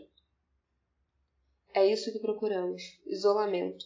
Jovem não vive apenas de agitação. Verdade, garoto. Bom, o povo de lá é acolhedor. Vocês devem encontrar o que buscam. Todos encontram algo em Pilar de Pedra, disse o caminhoneiro, o tom menos curioso que antes. Vocês vão gostar da calmaria da vila. Todos são gente do bem. Até deixarem de ser, Caio comentou, as palavras tomadas por um desconcertante pessimismo causador de um tremendo silêncio. Quando deixaram as regiões quentes e adentraram nos arredores do território da Mata Atlântica do Estado, o clima ficou mais ameno em todos os sentidos. O calor da panela de pressão deu lugar a um frescor úmido e verdejante que reconfortou a todos de imediato. A paisagem se encheu de vida florestal diversificada. Todos respiraram fundo o ar mais leve, e o pau de arara se deu a subir uma estrada íngreme e pedregosa. Quando finalmente voltaram a seguir por após quinze minutos, o motorista disse: é aqui que vocês descem. Parou o caminhão e olhou para o casal. É o mais perto de Pilar de Pedra que chego nessa viagem. Basta se embrenharem na mata por ali.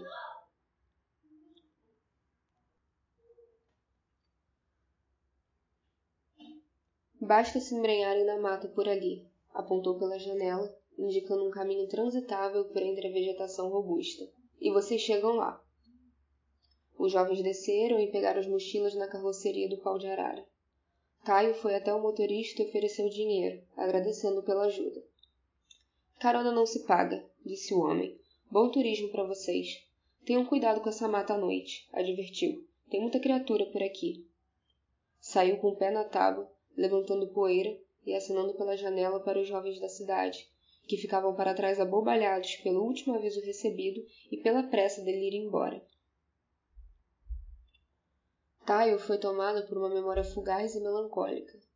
A imagem do caminhão pau de arara sumindo ao longe, com a mão do motorista acenando, foi substituída por de uma caminhonete, tão velha quanto, se distanciando. De cada um dos lados dela, uma mão acenava displicentemente. Do lado do motorista, uma mão de homem. Do carona, uma fina mão feminina. A distância cada vez maior daquele veículo impedia que os rostos dos donos daquelas mãos pudessem ser vistos nos retrovisores laterais. e o que ficou parado na estrada, solitário e triste, chamando por uma cortina de poeira levantada sem dó pelo carro, foi um pobre menininho choroso e cheio de receios.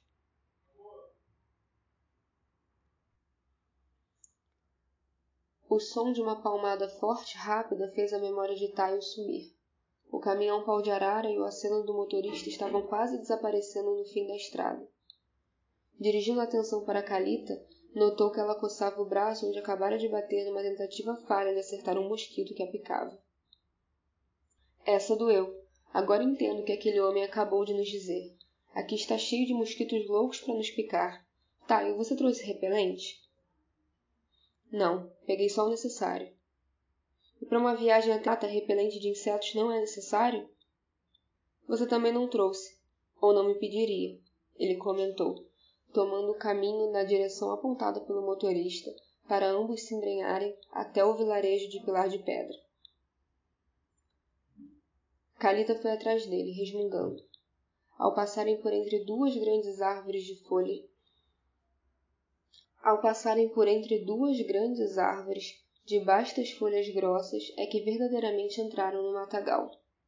Uma sombra delicada recaiu sobre o casal, deixando tudo ao redor com tonalidades frias e escuras, por causa das copas altas das árvores, dificultando a entrada de luz. E cheguemos neste vilarejo antes do anoitecer. Não quero ficar perdida no meio da floresta, ainda mais no escuro, quando tudo aqui deve se encher com mais criaturas querendo beber o meu sangue como essas muriçocas, disse Calita, batendo as palmas na frente do rosto para tentar matar uma que tentava lhe picar a ponta do nariz. Aprofundando cada passo por entre as árvores, troncos e arbustos, e por um chão de folhas secas, pedras ásperas e raízes escorregadias, a mata atlântica parecia não ter fim. Se viam com longa garganta verde e marrom, que os engolia mais e mais, porém sem nunca os jogar em algum estômago amplo, digestivo e perigoso. Apenas os mantinham naquele suspense. Como se a qualquer momento o vilarejo de Pilar de Pedra fosse surgir na próxima esquina, repleto de pessoas acolhedoras e simples, variam até a foram buscar. Depois os convidariam para passar a noite ali, oferecendo cama e refeição quente para todos. A cada passo mais para dentro do matagal, Taio se via pensando na reação da mãe ao vê-lo e na que teria ao encontrá-lo em uma comunidade do interior pernambucano. Já tinha imaginado cenas e reações variadas, das mais dramáticas e felizes para as mais tristes, raivosas e revoltadas. Todas, no entanto, se acabavam em lágrimas. Rita vinha luz dele, reclamando a todo instante das tropeçadas constantes que dava pelo chão nada plano, das folhas e galhos batendo no rosto e, principalmente, dos mosquitos lhe picando sem misericórdia. Você quis vir, lembra? Ele disse um tanto aborrecido por ela lhe atrapalhar os pensamentos reclamando tanto. Calita deu uma palmada certeira no pescoço, esmagando um pernilongo que a picava. Sentiu a dor do tapa se propagando nos músculos do pescoço, mas a indignação pelo que acabou de ouvir do namorado foi maior e a anestesiou de imediato. A história não foi bem assim. Você apareceu do nada na minha casa, tarde da noite, ofegante com essa mochila nas costas, e me chamou para vir para cá até esse lugar atrás da sua mãe, de quem você disse ter recebido uma ligação. Não dizia coisa com coisa, estava meio alucinado, e eu acabei juntando tudo que vi pela frente na minha bolsa e vim com você sentindo os nervos à flor da pele, a tensão de estar, ou achava que estava, chegando mais perto da mãe, e a dificuldade em vencer os obstáculos pelo caminho, Taio falou. Como eu disse, no final você aceitou vir. E ainda mais para virmos atrás de uma incerteza. Você nem sabe se foi tua mãe que ligou ou se foi um trote de uma ligação errada. Não consigo entender como uma mulher que te abandonou há anos pode ter o teu número de celular. Quando ela te deixou, você não tinha nenhum. E eu não acho que as operadoras de internet chegam aqui para ela poder te ver nas redes sociais. Foi ela que me ligou, disse Taio incisivo. E ela não me abandonou. Disse que voltaria para mim um dia e ligou para cumprir a promessa. Cumprindo promessa, você está indo buscá-la, e não ela que voltou. Taio ignorou a reclamação da namorada, pois em parte sabia que ela tinha razão. Foi quando ele tinha uns oito anos, a relação entre os pais já estava deteriorada antes mesmo dele nascer. A mãe, Alicia, era uns dois anos mais jovem que seu pai, Breno. Se conheceram logo quando ela chegou no Recife com a família, saídos de uma cidadezinha perdida no interior do estado. Repleta de curiosidade, juventude e ingenuidade, Alice se engraçou por Breno, engravidando dele rapidamente. Acabaram se casando e a vida de Alice murchou.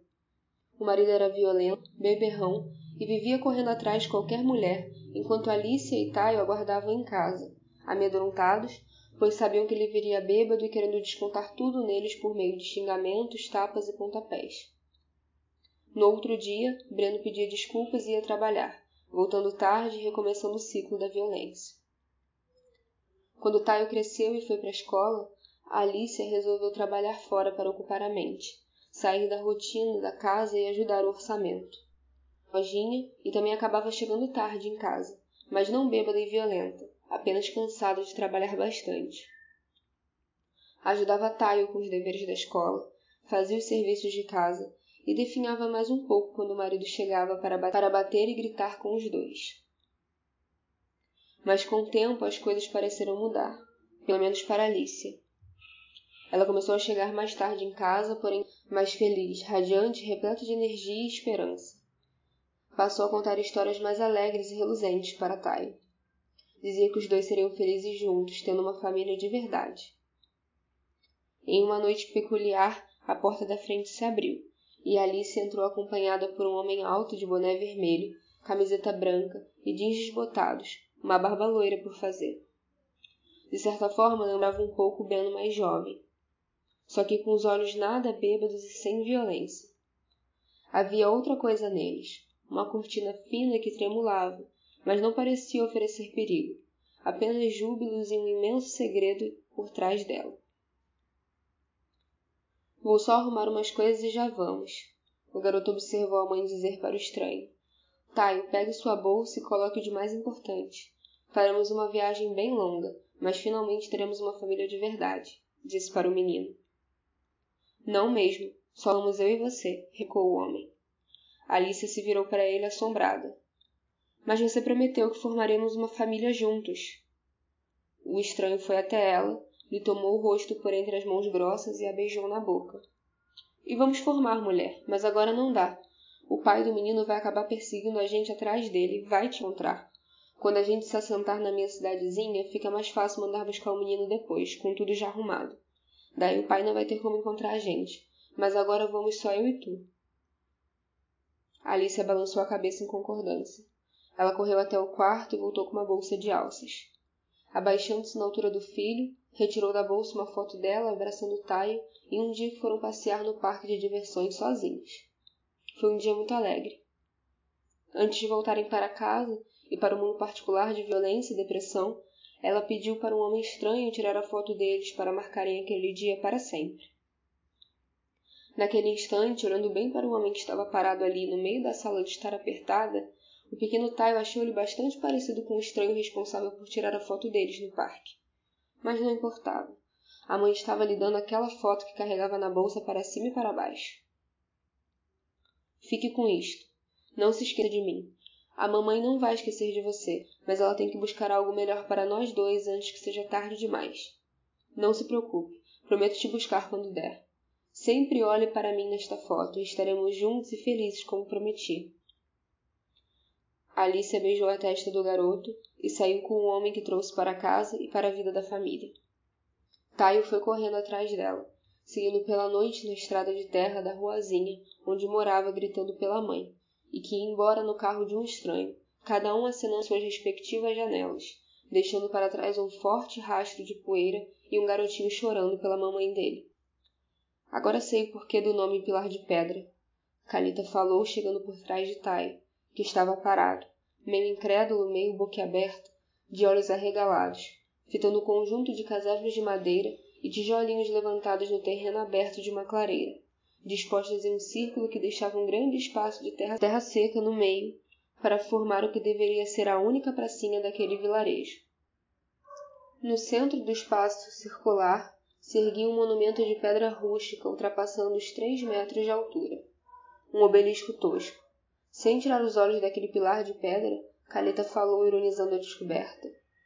Os moradores daqui são bem criativos. Cadê você?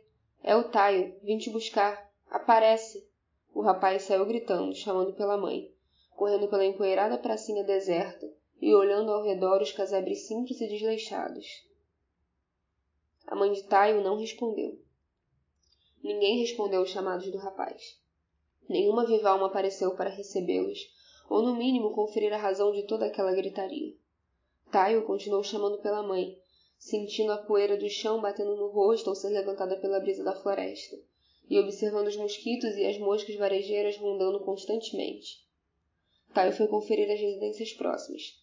Todavia, Calita sentiu um impulso para olhar mais perto do monumento de pedra na pracinha. Chegando próximo às casas, Tai foi percebendo que todas pareciam desgastadas, abandonadas e judiadas pelo tempo. As janelas de algumas estavam abertas e batendo devagar com o vento, produzindo rangidos e sons ocos desoladores. Algumas portas também estavam abertas e soltas nas dobradiças, pendendo para um lado a ponto de cair a qualquer momento. Uma porta velha e suja entreaberta de uma casa pequena de paredes cobertas de areia chamou a atenção de Tai, que foi seguindo até ela. Mamãe, sou eu. Vim te buscar. Taio, vem aqui, logo! Calita chamou amedrontada. Voltando a atenção para a namorada, Taio deu as costas para casa e foi se encontrar com ela na parte de trás do obelisco de pedra. Ela apontava para uma inscrição talhada profundamente na superfície da rocha. Trabalho antigo, escrito em português arcaico. Todavia, assim que olhou para os entalhes, Taio soube que não foi por eles que Calita o chamou depressa. Isso é sangue? indagou a moça, apontando para o que estava escrito em vermelho acima dos entalhes antigos. Aquele português era mais recente. Mentiras, nadora, visões falsas, mal do mundo, não acredite e morte eram algumas das palavras escritas com sangue espalhadas pelo monumento da pracinha, que possivelmente deram nome àquele vilarejo. Moscas varejeiras rodopiavam e sambavam nas letras vermelhas, saboreando sangue seco. Jogado ao pé do Jogado ao pé do monólito havia um fato de lâmina enferrada, talvez a ferramenta usada para riscar as palavras arcaicas entalhadas na pedra, como se fossem erradas e mentirosas. A porta da casa, a qual Tayo ia conferir segundos antes, bateu com força total, fazendo Calita gritar e se agarrar a ele. Esperaram um tempinho para ver se alguém aparecia, mais nada. Então Tayo foi até lá, ignorando os protestos da namorada que vinha atrás, segurando a mão dele cheia de medo. Tem alguém aí? Mãe, é você? Tayo perguntou, empurrando a porta de uma vez para surpreender quem estava lá dentro. Mas ele e Calita que foram pegos de surpresa. Havia uma verdadeira cena de horrores aguardando por ambos. A casa simples estava revirada do chão ao teto, com esqueletos maltrapilhos e manchas de sangue velho por todos os cantos. A família inteira foi assassinada ali, e por restarem apenas os esqueletos, já devia fazer muito tempo. Meu Deus! Calita exclamou chocada pelo que via na frente. E a julgar pelo estado das casas e seu abandono, o mesmo se dava com todos os moradores desaparecidos, mortos violentamente. Onde está minha mãe? Tayo perguntou. Não para a namorada, mas para os esqueletos caídos no chão. Será que ela seria um deles? Kalita alertou. Precisamos chamar a polícia. Então, um grito selvagem pulou do fundo da mata, pegando o casal de surpresa, como se viessem de todos os lados da floresta. Parecia a própria mata atlântica gritando, sofrendo e queimando. Estou indo, mamãe. Taio saiu pelo matagal sem direção correta, nervoso, ofegante, berrando pela mãe. Os gritos apavorados continuavam vindo por trás das árvores. Eram femininos e pediam ajuda, socorro e salvação. Calita seguiu o namorado chamando por ele, cortando pela mata de folhas secas e velhas para evitar uma tragédia. Não teve jeito. Eles saíram em outra clareira ampla de plantas e terras secas e mortas em todos os cantos. Também havia um grande espaço circular. Todavia, o chão era formado por folhas e galhos secos, delimitando o espaço redondo. Quatro obeliscos de pedra tosca, menores e mais finos que o da pracinha da cidade, alcançando a altura da barriga de uma pessoa de estatura mediana. No interior daquele círculo estranho havia uma mulher alta e bonita, de cabelos acastanhados, usando um longo vestido rendado feito de algodão marrom escuro, colorido naturalmente, a saia rodada se arrastando no chão. Ao vê-la, Taio parou de chofre e abriu bem os olhos para ter certeza de que realmente enxergava o que estava à frente. Mãe! ele gritou. Ela sorriu, aquecendo, e abriu os braços, convidando para um abraço de boas-vindas há muito esperado. A mãe estava tão linda e radiante, delimitada naquela região circular e morada pelas plantas ressecadas ao redor.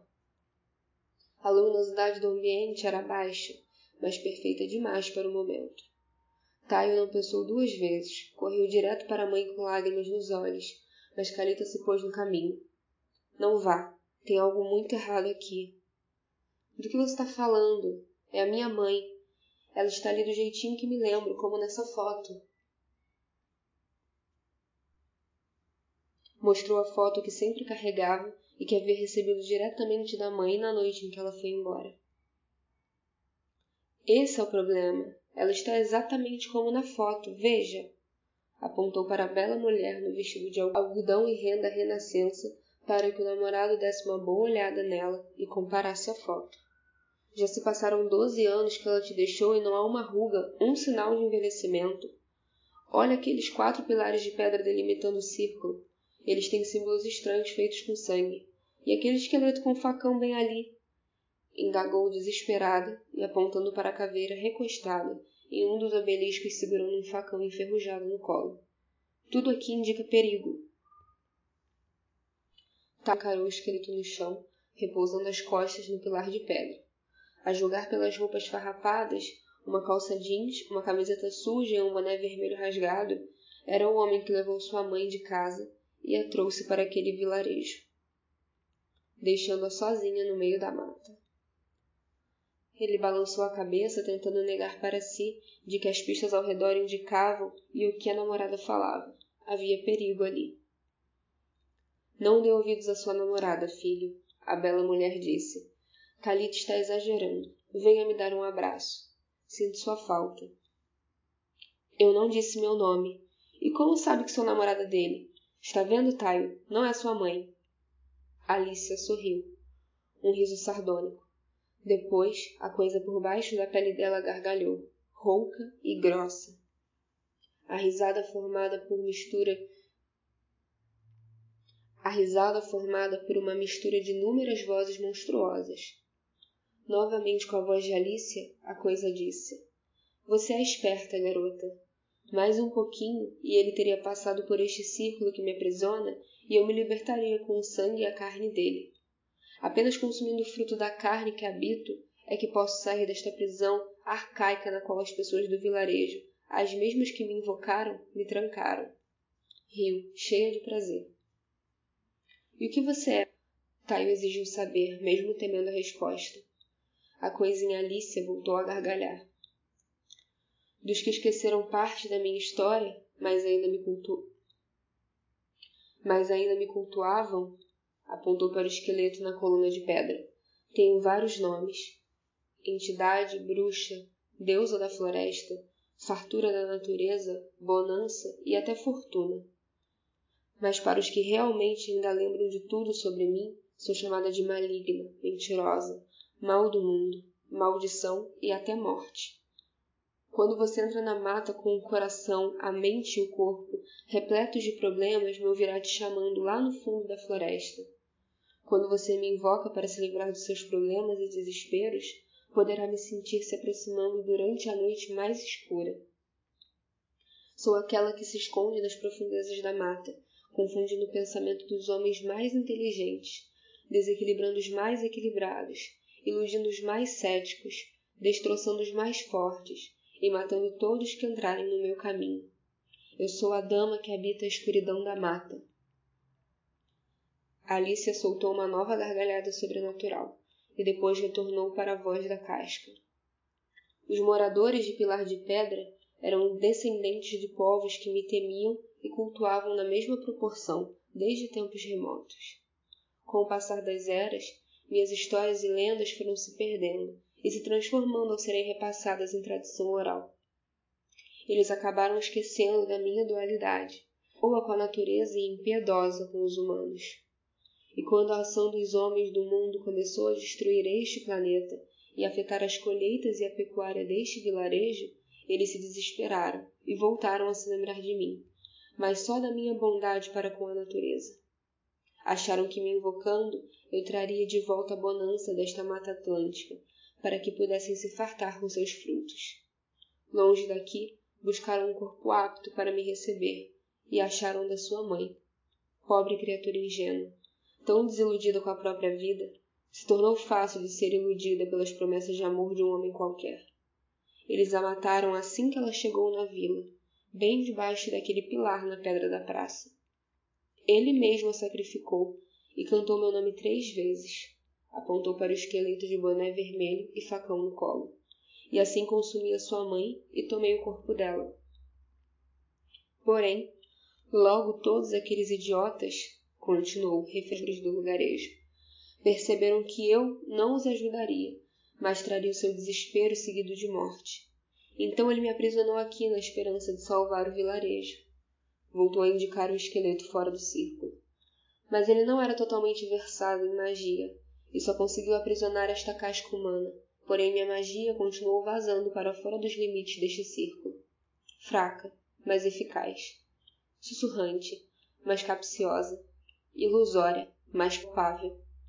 E durante os longos anos que fiquei trancafiada aqui, os moradores de Pilar de Pedra foram engolidos por seus desesperos e loucuras, até se matarem, e o último deles perecer bem aqui, diante de mim. Sendo assim, consegui vazar a minha magia até localizar o fruto desta casca e te atrair até aqui para me libertar. Calita não aguentou mais ficar em silêncio e disse: Ninguém vai te libertar. Nós vamos embora daqui o quanto antes. Garota tola, afirmou Alicia, ameaçadora e cínica. Eu prometo que antes desta noite acabar, beberei o sangue de vocês e comerei as suas carnes. Ao terminar de sentenciá-los, com um destino fatídico, a fraca luz do sol iluminando a mata se foi, e a noite caiu. Taio criou coragem e reivindicou. Deixe minha mãe em paz, criatura demoníaca. Saia dela já. Você não entende. A sua mãe não existe mais. Eu a consumi por inteiro. Agora ultrapasse este círculo por vontade própria, desejando de coração me libertar, e deixe que eu faça o resto, queridinho. Vem para a mamãe, vem. Eu matei todos deste vilarejo que sacrificaram a sua mãe. Matei o homem que a roubou de você e a trouxe para a morte. Eu a vinguei. E você, moleque, você me deve uma. Não te devo nada, ser mentiroso, assassina. O monstro dentro de Alicia soltou uma risada longa, fina e macabra. Você julga a mim? Acusa-me de assassina, Taio? Hipócrita. E o que você é ao matar o próprio pai e fugir para cá? Do que ela está falando? perguntou Calita. É mentira. Não dê ouvidos a essa criatura maligna. Vamos embora daqui. Taio pegou a mão da namorada e deu as costas para a mãe presa em um círculo mágico, para ir embora e nunca mais voltar. Porém, ao se virar para sair dali, se viu sozinho, perdido em uma sala pequena, desarrumada e num breu. Estava de volta à própria casa. Todavia, não em um momento qualquer, mas em um específico da noite anterior, quando mais de um dos corriqueiros bate-bocas com o pai bêbado e violento acontecia. Taio não suportou mais a violência do pai e o jogou no chão, fazendo bater a cabeça na quina da mesinha de centro, derrubando uma garrafa de vodka. A bebida gorgolejou e se espalhou no piso de cimento batido, enquanto o pai de Taio se contorcia no chão, gemendo e pedindo por ajuda. O sangue abundante escorreu do ferimento aberto na cabeça até ele se tremer por inteiro e morrer olhando para. O celular de Taio tocou. Ele atendeu. Era a voz da mãe. Viu? Você também é um assassino. O cadáver deformado e monstruoso de Breno pulou da escuridão para cima do filho, tentando mordê-lo no pescoço. Tayo correu assustado e agarrou um facão com a lâmina enferrujada que estava ali perto. Quando o pai zumbi se aproximou, Tayo acertou o facão no pescoço dele, provocando um forte jorro de sangue, grito feminino. O jato vermelho atingiu o rosto de Tayo. Ele piscou e se viu de volta na Mata Atlântica, com Calita à sua frente tendo o facão enferrujado enterrado no pescoço. Ela caiu agonizando e gorgolejando. Tayo foi vítima das ilusões do ser habitando o corpo de sua mãe e acertou a namorada ao invés do pai zumbi habitando a sua culpa. Eu posso salvá-la, Tayo, porém você precisa vir aqui e me libertar. Eu prometo que salvarei sua namorada. Choroso, o rapaz de óculos perguntou: Como posso confiar em um ser maligno e mentiroso como você? Eu sempre cumpro minhas promessas. Tayo beijou a testa de Calita e disse que tudo acabaria logo. Ele dirigiu até a mãe, que o aguardava com os braços abertos, no círculo mágico que a aprisionava, desejando libertá-la dali. Alice o segurou no rosto com determinada ternura e disse: O último pensamento da sua mãe enquanto morria foi de que ela nunca poderia cumprir a promessa que te fez não teria chance de ir te buscar e salvar daquela vida terrível. Caio sorriu e abraçou o corpo de Alicia, sussurrando: Eu te amo, mamãe. Alicia mordeu o pescoço do rapaz e o jogou no chão, fazendo-lhe gritar a cada mordida e dilaceração da carne que infligia nele. Terminado o banquete, Alicia saiu dos limites do circo. Não estava mais em cativeiro. Ajoelhou-se ao lado de Calita e disse: Agora é a sua vez. Com dificuldade, a moça falou. Você prometeu me salvar. Sorrindo, a criatura no corpo de Alice explicou. Eu também prometi que beberia o teu sangue e comeria a tua carne, não foi? E não há salvação mais completa que a verdadeira morte. Se atirou no pescoço da moça, chupando o sangue que jorrava da ferida aberta, para depois ir mundo. Leon Edson mora em Recife, Pernambuco. É graduado em Engenharia Química pela Universidade Federal do Rio Grande do Norte. Na Amazon, como Noel Ferreira Valença publicou A Fantástica Aventura da Princesa Feia, Bem-vindo a Elms, A Jornada de Ayame, A Casa Velha, A Párea Morta e Tecnologia Viva.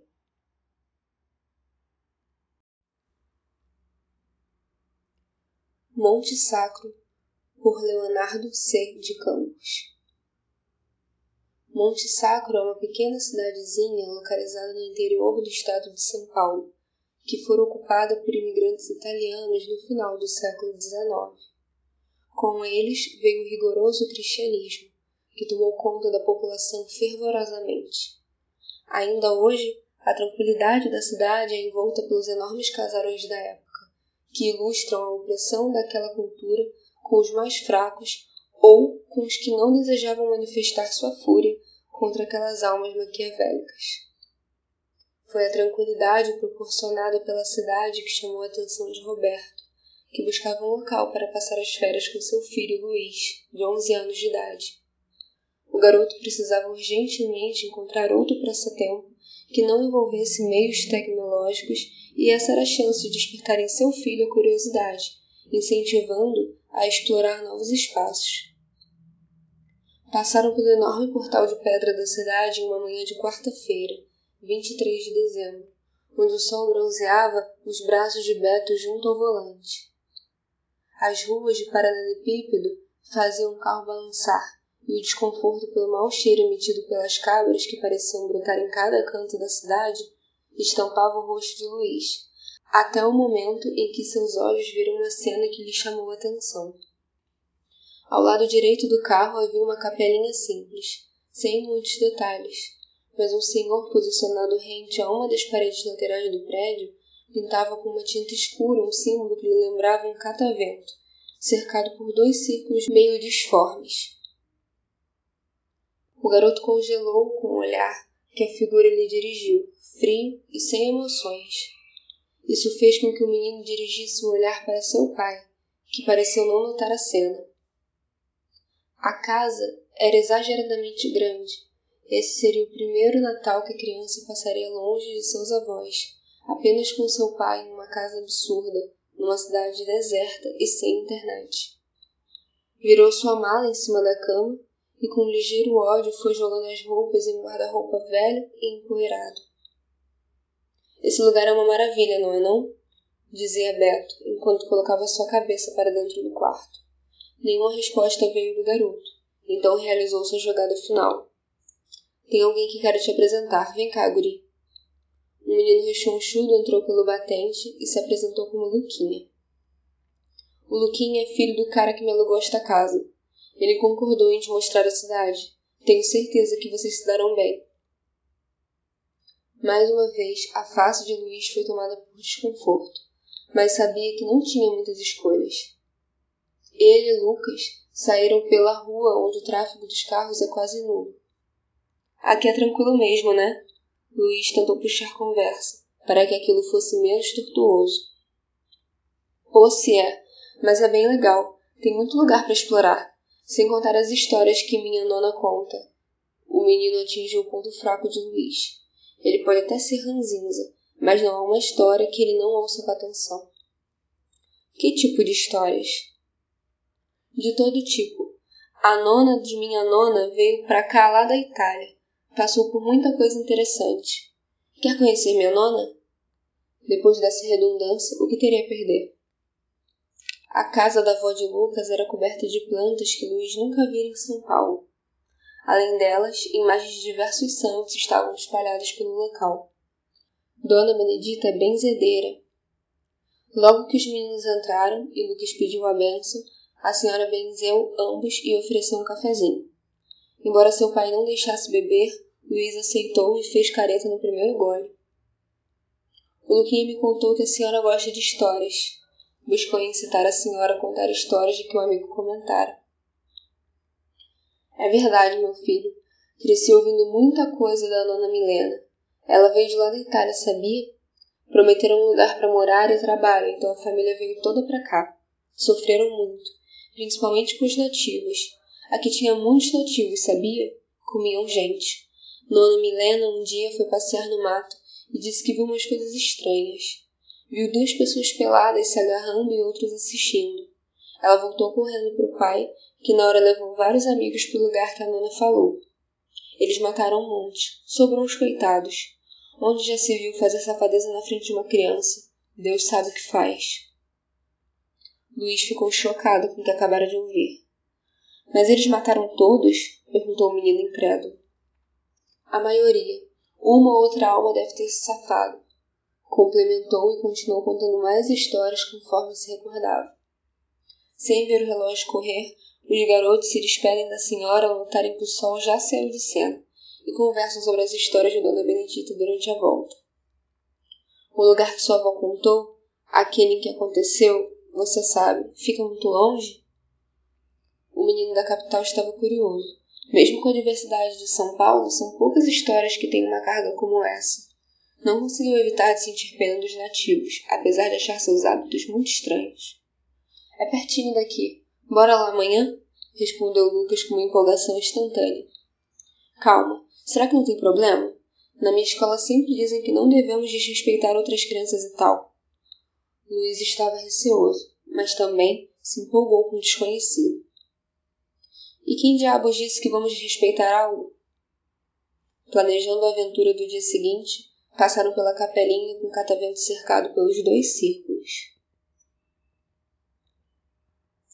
Na manhã seguinte, Luiz contou a seu pai sobre a aventura que iria encarar. Claro, evitando as partes que envolviam nudez e possíveis rituais desconhecidos. Quando o sino da igreja local anunciou às 14 horas, o menino ouviu o chamado de Luquinha, pegou sua mochila com o necessário e desceu rapidamente. Não podia negar que estava ansioso. Já distante, ouviu às suas costas o grito do pai. Não volta tarde, hein? Não se esquece que amanhã é Natal. Caminharam conversando sobre o que vinha à mente. Seguidos por algumas cabras, passaram pela capela, onde o símbolo parecia mais destacado do que no dia anterior. Passaram também pela casa de Dona Benedita, cumprimentando-a pela janela, e seguiram pela entrada da mata. A trilha foi desaparecendo e a densidade aumentando gradualmente. O som do canto de pássaros desconhecidos cobria suas cabeças, misturando-se com o som do córrego, que serviu de guia para os garotos. Caminharam mais do que imaginavam, mas chegaram até um círculo de cogumelos, e Lucas disse que aquele era o lugar. Minha nona chama isso de círculo de fadas. Doido, né? Luiz apenas concordou com a cabeça. Aquele lugar era lindo. Nunca presenciara algo parecido. E se pegou com um sorriso bobo na face. Não imaginava que esse passeio para o interior seria tão bom. Mas sua expressão mudou rapidamente quando viu Lucas urinando dentro do círculo de cogumelos. O que você está fazendo? repreendeu. O que você está fazendo? repreendeu o menino. Calma, eu estava apertado. Ah, bem melhor, respondeu Lucas, fechando o zíper. Ao se virar, encara o olhar de nojo do amigo. Desculpa, a gente caminhou demais e bebi muita água. Desculpa. Dizendo isso, soltou um bocejo, que teve a aceitação de Luiz, que retribuiu com um mais longo. A gente podia descansar um pouco, né? O garoto concordou com a cabeça. Usaram suas mochilas como travesseiro e apagaram. Luiz sonhou com o lugar que estava. Uma música tomou conta de seu sonho, alegre e melodiosa, reproduzida como um tipo de flauta. Porém, esse sonho foi interrompido por um desconforto no pescoço. Seus olhos se abriram, mas a música não cessou. Notou que sua mochila não estava mais embaixo de sua cabeça. Era noite, mas o local estava iluminado por tochas. Em desespero, Luiz se levantou bruscamente e pôde notar muitas pessoas à sua volta, todas nuas e dançando aquele ritmo de flauta, seguido de vocais tribais. Só então notou que seu corpo estava dentro do círculo de cogumelos.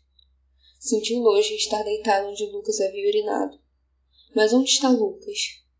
Olhou por todos os lados e congelou ao ver uma figura que lhe recordava as aulas sobre mitologia grega, mais especificamente a figura do Minotauro.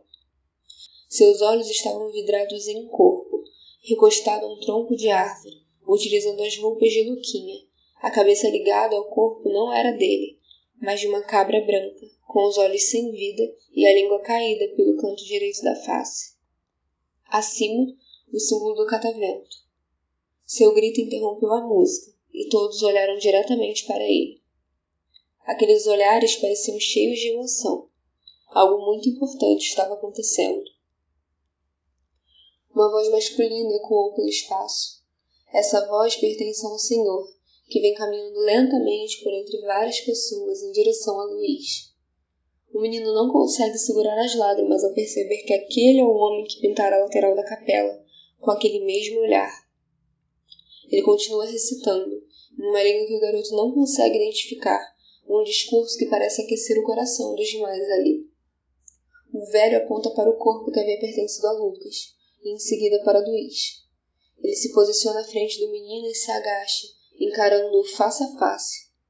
Sem nada a perder, um simples questionamento sai pela boca do jovem. Por, por quê? Com essas palavras vomitadas, o choro soluçante toma conta do pequeno Luiz. É um pouco complexo, criança, mas para que não se vá dessa vida sem nada saber, você é importante para a ascensão do meu povo. Por séculos nós fomos reprimidos pelos cristãos, que aniquilaram nossos antepassados por nada. Mas os deuses estão do nosso lado novamente. Nosso renascimento está próximo. Agradeço, garoto, que os deuses lhe aceitam e o acolham. A música voltou a tocar. Roberto segura sua lanterna com a mão trêmula, seguindo um guarda municipal mata dentro. Onde ele se meteu? Já passa das duas horas da madrugada. Será que ele está bem? É impossível não notar a insegurança na voz do homem. Fique tranquilo, senhor. Tenho certeza que ele adormeceu em alguma parte da mata. A voz da mulher é firme. Já havia passado por situações semelhantes. Apesar de termos uma fauna diversa, não acho que ele corra perigo. Ele estava com Luquinha, né? Sim, eles saíram depois do almoço. Luquinha conhece essa mata. Tenho certeza que. A guarda interrompeu sua fala quando enxergou luzes ao longe percebeu que não se tratava de uma queimada e em seguida olhou para Beto, fazendo sinal para que fizesse silêncio dali em diante. Caminharam mais silenciosamente que conseguiram. Nos galhos acima, o guinchar de macacos era alto e não se podia enxergá-los. Notando as tochas, a moça estudou o local e sentiu pavor pelo que viu. Rapidamente se afastou do local, e Beto pôde ouvir o chiado do rádio policial e o pedido de ajuda da guarda. O que diabos ela viu? Sem pensar, o homem adentrou o espaço cercado pelas tochas, e ao ver o híbrido de menino e cabra, ajoelhou e não conteve o vômito. Abrindo os olhos, notou que se ajoelhara em cima dos cogumelos. Cogumelos que em círculo cercavam uma coisa deplorável. Suas lágrimas escorreram quando seu olhar cruzou com o de Luiz, sem vida. Sua cabeça decepada no centro, com os membros do menino cercando-o em diagonal. Aquela imagem lembrava Beto um catavento.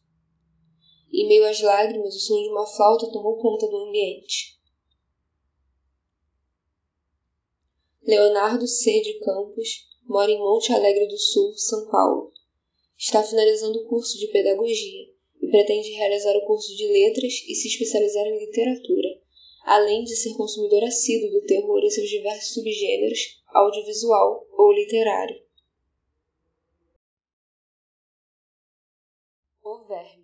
Por Július. Então eu sou invasor, é? Pensou Gabriel olhando para a conta verde no seu colar com um sorriso amarelo estampado na cara. Era uma daquelas noites que só tem nos interiores mais profundos, com a lua cheia, o céu estrelado e feixes azulados descendo entre a folhagem da copa das árvores. Foram em muitas noites como essa que as contas verdes do seu colar se foram, uma a uma, até restar aquela única e solitária Jade. Não era a primeira vez que tentavam expulsar de lá.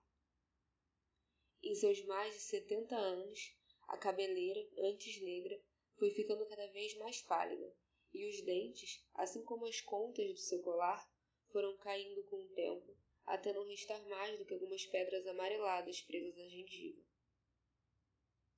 A cada vez que ia seu antigo refúgio, como fora tantas vezes, um de seus inimigos caía como as esmeraldas do seu colar, e ele podia ficar lá, no seu pequeno paraíso, Contudo, o opositor dessa vez era maior que todos os outros.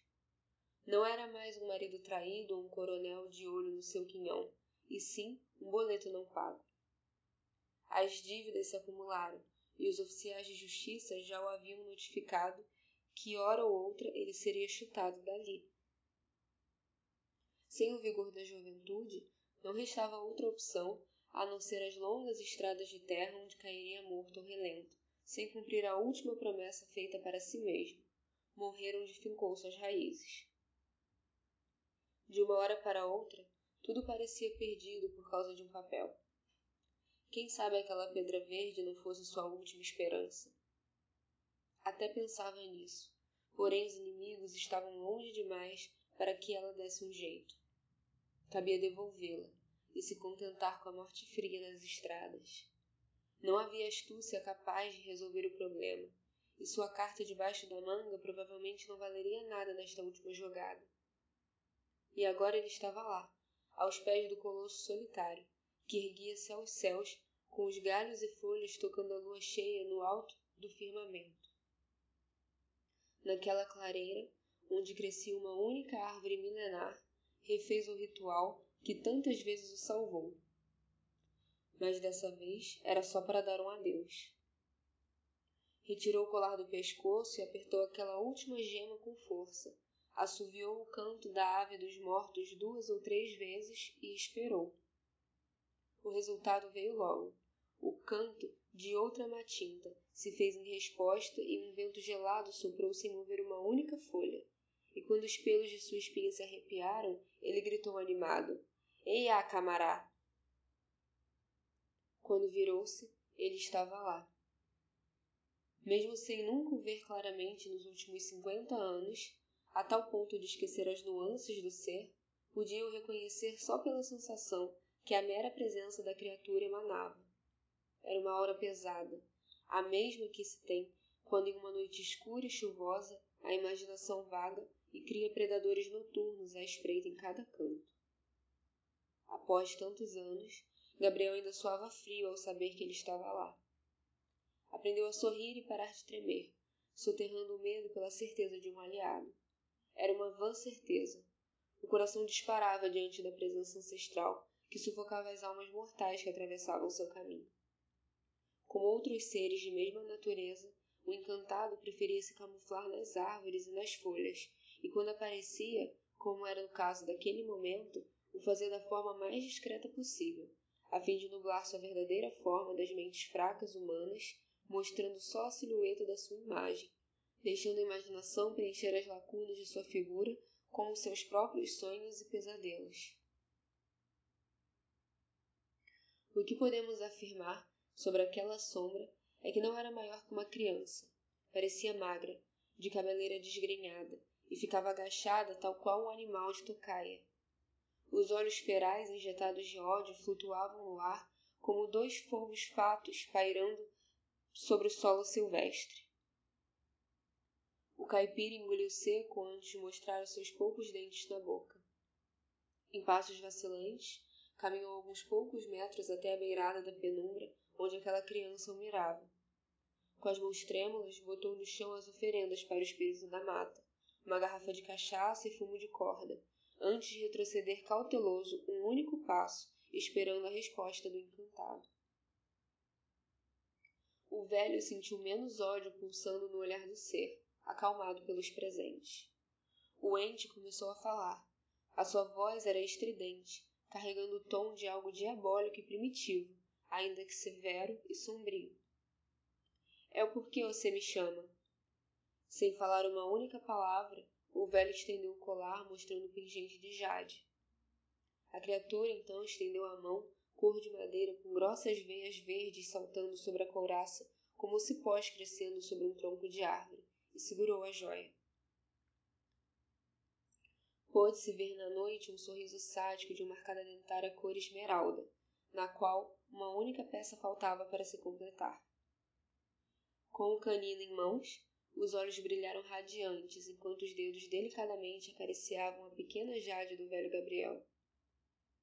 Rapidamente, o espírito olhou sorridente para o caipira, o fitando no fundo dos olhos e entre gargalhadas secas disse: Que você quer que eu dê cabo dessa vez? O ódio e a repulsa tomaram conta do velho Gabriel suprimindo momentaneamente o medo, gesticulando com os punhos cerrados e com lágrimas de raiva caindo nos olhos, disse: Velho camará, não tem nem como tu ir lá resolver esse problema para mim, não. Vão tomar minha roça, disseram que não tem mais jeito, e falaram para mim arredar o pé daqui. Os homens hoje não têm coragem de como dos antes. O dono agora tá lá na cidade e vou perder. Vim aqui só devolver este último, teu dente para cumprir o acordo que nós temos. O espírito não parava de gargalhar, enquanto o velho desfazia-se em lágrimas. Aquela criança, então, disse debochada: Você foi sempre homem de palavra comigo. Até veio me devolver o último dente para não mexer na tua cova e agora tá aí, choramingando. Mas me ofendeu grave. Acha que não tem um truque cacá quem foge? Vou te ajudar a cumprir esta última promessa. É aqui que você vai morrer e vou brotar um pebo para comer tua carcaça quando ela estiver apodrecendo no cemitério. A criança fuçou e numa algibeira tira-colo, puxando algo que parecia se contorcer, produzindo um barulho familiar a um líquido borbulhante. Uma vez exposto ao luar, o estranho objeto era uma enorme e gorda larva, remexendo no ar pendurada sobre os, sobre os dedos finos como galhos do encantado. Sem conseguir parar de gargalhar, o ente continuou. Quando tu voltar para tua roça, se jogar no tucuru da lama de terreiro, o bicho vai roer por debaixo do couro do dono a intérdice de morrer. Se tu recuperar a fazenda, é só jogar mais leite e arruda no chão para expulsar a bicheira da terra. O velho, como um miserável que recebe uma farta esmola, via com os olhos marejados, o verme se contorcendo em suas mãos, e repetia, emocionado para o ser na penumbra. Obrigado, camarada, obrigado. Agradece não. Nosso acordo tá é pago, parceiro. Disse antes de desaparecer na escuridão, levando consigo o tabaco e a cachaça para o interior da mata. Quando chegou próximo à cabana, o velho tirou o verme do bolso da camisa, colocou-o na lama e o viu mergulhar na terra como faria com carne viva. Entrou sorridente na choupana, sentou-se numa cadeira de balanço e repetiu para si mesmo: Daqui eu não saio, daqui eu não saio. Primeiro. Querido, você está passando bem? Parece que tem alguma alergia, sei lá, dizia dona Flora, olhando o marido coçar freneticamente o pescoço enquanto uma das empregadas lhe servia suco na jarra. Sim, sim, deve ser alguma alergia, respondeu Felipe enquanto raspava a urticária com a ponta dos dedos. Saídos do café da manhã, na academia, junto à esposa, Felipe foi incapaz de realizar a maioria dos exercícios. Sentia como se algo rastejasse sob sua pele e coçava compulsivamente as brotoejas que cresciam nos seus braços. Flora, preocupada com o bem-estar do marido, aconselhou ir ao médico, conselho prontamente acatado. Os médicos não chegaram a conclusão nenhuma das causas das urticárias, que cresciam pelo corpo do banqueiro. Todos os exames preliminares deram negativo, não indicando qualquer desordem biológica que fizesse brotar as urticárias que tanto o incomodavam. Para os especialistas, a coceira compulsiva que acometia Felipe Scandar nada mais era que o estresse por conta de trabalho. Receitaram-lhe ansiolíticos e antihistamínicos e deram-lhe alta. Segundo, já à noite, mesmo medicado, nada impediu que as brotoejas continuassem tomando cada centímetro do corpo do banqueiro, fazendo-o continuar se coçando. Mesmo um banho gelado não impedia que as unhas raspassem a pele, tentando retirar os parasitas imaginários ali alojados. A madrugada foi tempestuosa, com o homem incapaz de dormir por mais que alguns poucos minutos, e quando chegou a manhã, o lençol estava empapado de sangue expelido pelas feridas que o milionário fez de tanto se coçar. Flora acordou horrorizada com a cena. Ao ver-se suja de sangue, levantou em um salto e ordenou que as empregadas trocassem o lençol enquanto seu marido ainda rolava no colchão. Durante o dia, o empresário pediu para que sua mulher ligasse para o médico pedindo uma nova consulta, já que não havia nada que indicasse uma melhora na situação. Pelo contrário, Durante o dia, as coceiras, que na manhã anterior eram um leve incômodo, tornaram-se um tormento sem fim, muito mais agoniantes que qualquer sensação que tenha vivido nos últimos 58 anos de vida. Incapaz de qualquer razão, só restou ao empresário encher a mão de antihistamínicos e cair sob o olhar inquisitorial da esposa. Pela primeira vez em dois dias, Felipe Scandar teria algum momento de paz, não mais que poucas horas, completamente inerte e paralisado pelos efeitos do medicamento. Enquanto o banqueiro estava desmaiado, o porteiro interfonou para o apartamento do casal e alertou que o senhor de idade havia deixado um bilhete para o banqueiro e que era melhor o próprio senhor escandar ou que sua esposa fosse buscar.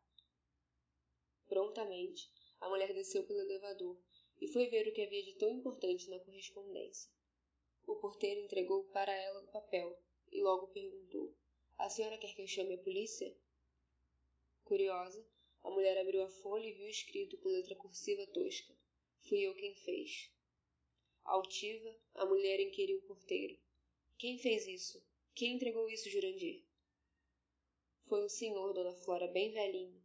Ele passou aqui e pediu para entregar para o seu Felipe. Se quiser, eu mostro aqui na câmera.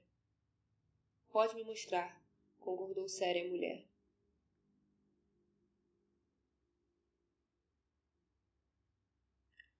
Jurandir mexeu no painel de controle e reviu a gravação de poucos minutos antes. Lá, aparecia um senhor caminhando em passos trôpegos, entregando uma folha avulsa para o porteiro e partindo calmamente pela calçada. Guarda essa imagem, disse a mulher apontando para a gravação. Eu vou falar com meu marido para a gente investigar e vamos entregar isso para a polícia. Ah, se vamos. Já no começo da noite, o banqueiro acordou. Mesmo desperto de um sonho narcótico, logo começou a roçar as urticárias avermelhadas que cresciam pelo corpo, abrindo ainda mais feridas causadas por sua compulsão. Assim que tomou alguma consciência, arrastou-se para um canto da sala, onde se encolheu enquanto se coçava incontrolavelmente. Sua esposa, já consternada por toda a tarde, dispensou as empregadas que amontoavam-se ao redor do marido, curiosas pela estranha mania que o homem havia desenvolvido. Quando sozinhos, a mulher ficou de pé diante do esposo e lhe entregou a carta. Disse seca, mirando de cima a baixo. Acho que alguém tentou te envenenar. O marido tomou o papel em mãos, o leu enquanto coçava os olhos, refletiu alguns segundos e disse: É, é possível. Liga, liga para o doutor. Pede para ele testar, testar os venenos também.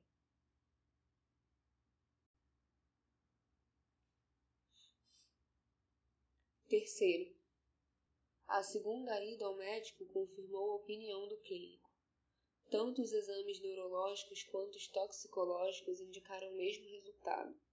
Não havia qualquer alteração no organismo que justificasse o surgimento das brotoejas que provocavam as incontroláveis coceiras. Elas só estavam lá, e não havia nada que ele pudesse fazer. Sem qualquer prova de envenenamento, o casal decidiu por não ir à delegacia e fazer uma denúncia da carta.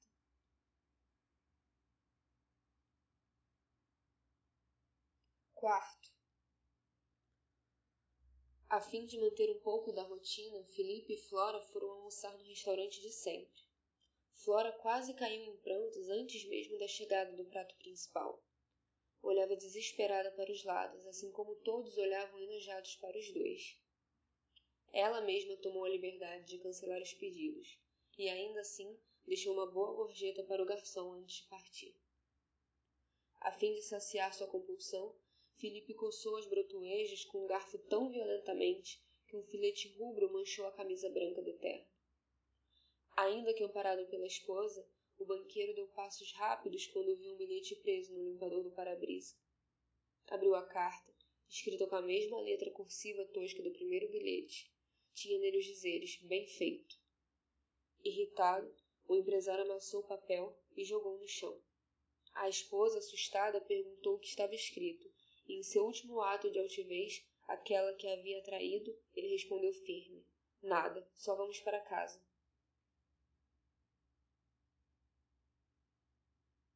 Quinto. A coisa que rastejava sob a pele de Filipe o havia feito esquecer de todas as outras preocupações que o poderiam afligir. Um breve alívio se desfez quando recebeu um telefonema. Do outro lado da linha, o advogado da empresa falava preocupado, e Felipe respondia irritado. É, é, tive problemas de saúde. Por isso não consegui ir, ir ao escritório. Putz, não tem como ninguém ir, ir no meu lugar? É, é verdade. Eu falei que poderia de desenhar a estratégia. Tá, tá tudo bem, tudo bem sim. Vou tentar o tribunal. Não, não se preocupa. Eu consigo guiar sim. Olha, alguma vez eu perdi? Não, né? Tá ok. Até amanhã então. Quando caiu a noite, Felipe só conseguiu dormir depois de tomar o que restava dos remédios. Pela manhã acordou cedo, antes que sua mulher acordasse, e com muita dificuldade se trocou. Tentou dirigir o carro, mas a coceira o impedia de tirar o veículo do estacionamento, e por isso pediu um Uber, chegando bem em cima da hora no tribunal. Sexto. No tribunal, o advogado perguntou baixo para o cliente: Você consegue, cara? Tu não parece estar bem. É até melhor pra gente, precisamos de tempo para repensar a estratégia. Não, não, eu tô bem. Só se. Tudo bem com seu cliente, doutor Alexandre? interrompeu a juíza. Sim, meritíssimo. Meu cliente diz que podemos dar prosseguimento ao caso. Pois bem, então pedimos ao querelante que dê prosseguimento. Sim, Vossa Excelência, respondeu outro advogado arrumando o terno. Gostaríamos de perguntar se a diretoria da empresa conhece estes documentos, disse o advogado, levando uma folha de papel para o banqueiro. Felipe não conseguia enxergar direito por causa de uma coceira nos olhos, que o impedia de focalizar nas linhas, e respondeu alto, antes mesmo que seu advogado conseguisse contê-lo. Não. Pois bem, Sr. Felipe Escandar, CEO das Serviços Terceirizados e dono do Banco Escandar. Você mesmo assinou um memorando adiando o pagamento dos salários, certo? Não, não sei, tanto faz. Juíza, as coceiras se tornaram cada vez mais intensas. As funcionárias estão há três meses, nada conseguia contê-las, com salários atrasados. Os dedos começavam a massagear a carne viva, e ainda assim nada parava aquele maldito comichão. Por fim, tudo explodiu. Alexandre tentava desesperadamente conter seu cliente. Os seguranças confusos jogavam-se em cima do banqueiro. A juíza olhava atordoada a cena. O advogado das faxineiras se esforçava para conter a ânsia de vômito, e uma das representantes sindicais desmaiou ao presenciar tamanho horror. A polvorosa só foi contida quando uma ambulância chegou e levou o empresário para a mesa da cirurgia. Felipe Scandara havia gritado a plenos pulmões enquanto o advogado discursava contra o seu atraso nos salários.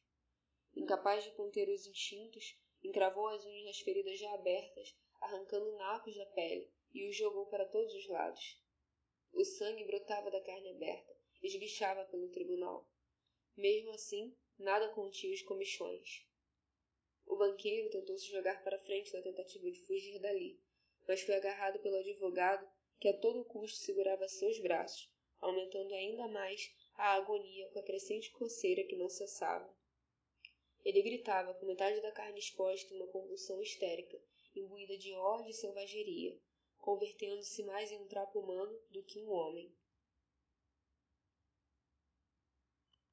Sétimo. Quando acordou, estava no hospital.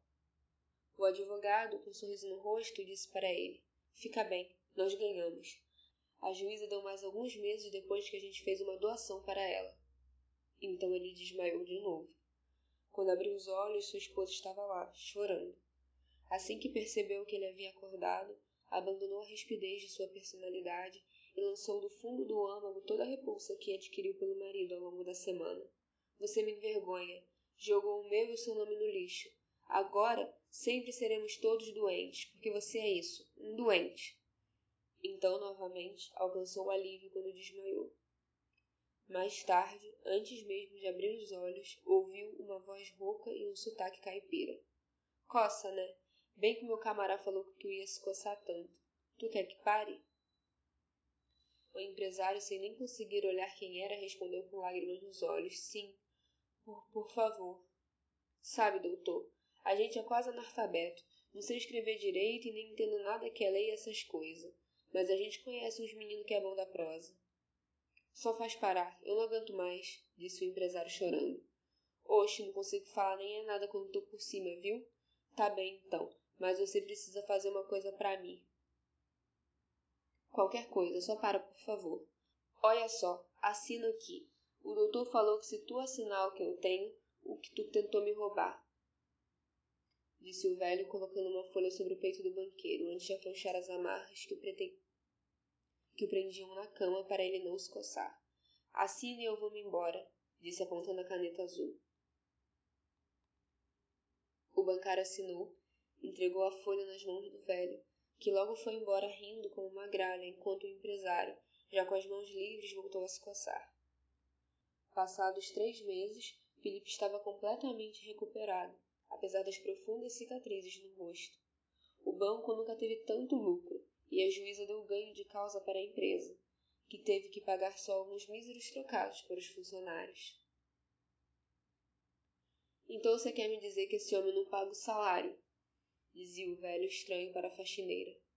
Pois é, amigo, é um safado mesmo esse homem.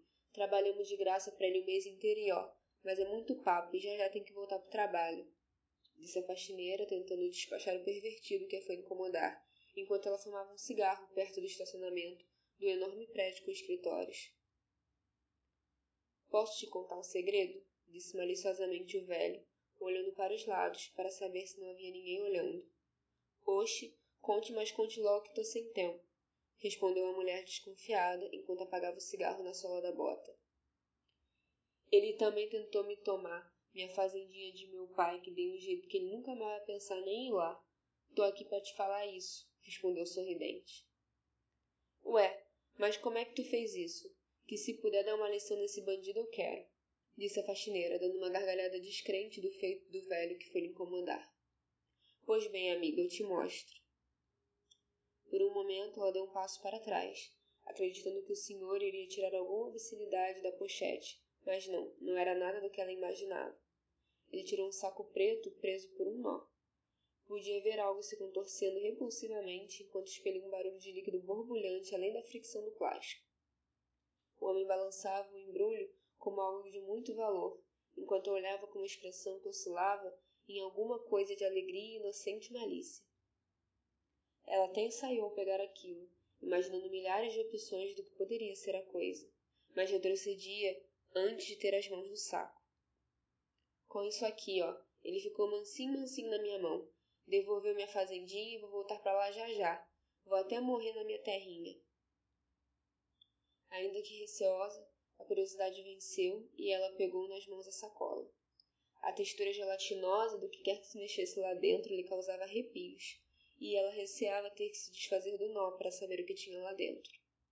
Vendo a situação, o velho disse rindo: É, pelo jeito falei com a pessoa certa. É com isso aqui que tu conseguiste, é? Disse ela, insegura e um tanto quanto enojada. Sim, respondeu contente o velho com certo ar de superioridade. Mas o que é isso, homem?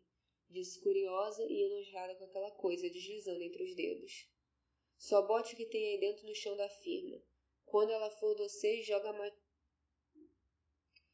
Quando ela for vocês, joga mastruz de leite e arruda no chão pro bigato sair de lá, disse o velho, já distante da faxineira que o olhava confusa. Július é escritor iniciante, fã de sci-fi terror e fantasia, e de boas histórias de gente velha.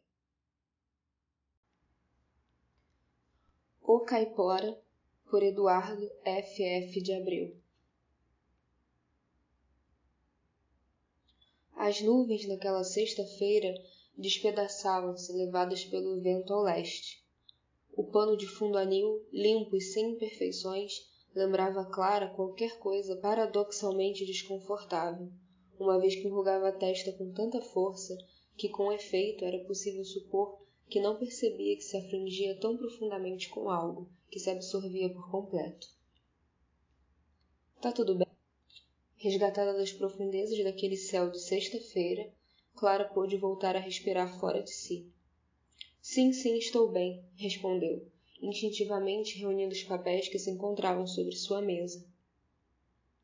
Vanessa distanciava-se com o rebolado involuntário de sempre. As nádegas fartas e torneadas contribuíam para tal desenvoltura. E, mesmo que ainda o achasse sensual, aquele céu azul de doer na janela ao lado ainda era mais proeminente. Clara não podia evitar. O brilho morto e ao mesmo tempo intenso era um chamado forte demais, alto demais. O resto das horas do expediente passaria lentamente, tão devagar quanto o suor que lhe escorria pelas têmporas. A terceira parte de junho aproximava-se. A oportunidade do solstício de inverno em pleno final de semana era com certeza invulgar. Tudo parecia caminhar junto. Clara, no entanto, só queria chegar logo no apartamento e tirar a blusa que grudava no corpo. Ao virar a chave da porta, não teve muito tempo. Imediatamente o celular tocou. O que foi, Roberta? Nossa, precisa falar assim? respondeu a voz do outro lado da linha. Desculpa, é que estou cansada. Acabei de chegar. Tudo bem. Amanhã tá de pé? Sim. Passo aí bem cedo. Beijo. Beijo. Jogou o telefone sobre o colchão e desmoronou logo em seguida ao lado dele. Ambos quicaram sobre a maciez quase empoeirada. Há tempos não fazia uma faxina, mas agora isso não importava. Estava prestes a viajar, rever a família e apresentar a ela o novo futuro que planejava. Reestruturar a vida afetiva não tende a ser uma tarefa sublime. Reestruturar a vida afetiva não tende a ser uma tarefa sublime aos nervos, por mais sincero e legítimo que seja tal trabalho. Não que ela, Clara, soubesse na prática que seja isso.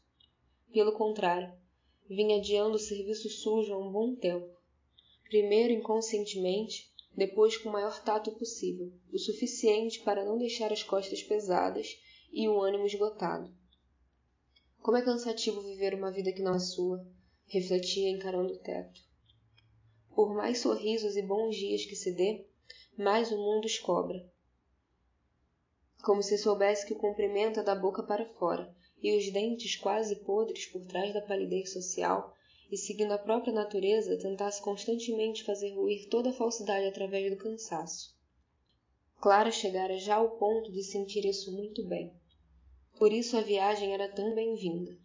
Por isso a voz de Roberta por maior que fosse, naquele fim de tarde, o último que passaria sozinho enclausurado no centro do rio era também uma corda no pescoço, que mesmo quase solta, se puxada com brutalidade, ainda enforcava. Levantou-se e tirou a blusa suada e apenas desabotoou a calça. Foi até a cômoda, pegou uma das varetas de incenso e acendeu de alecrim.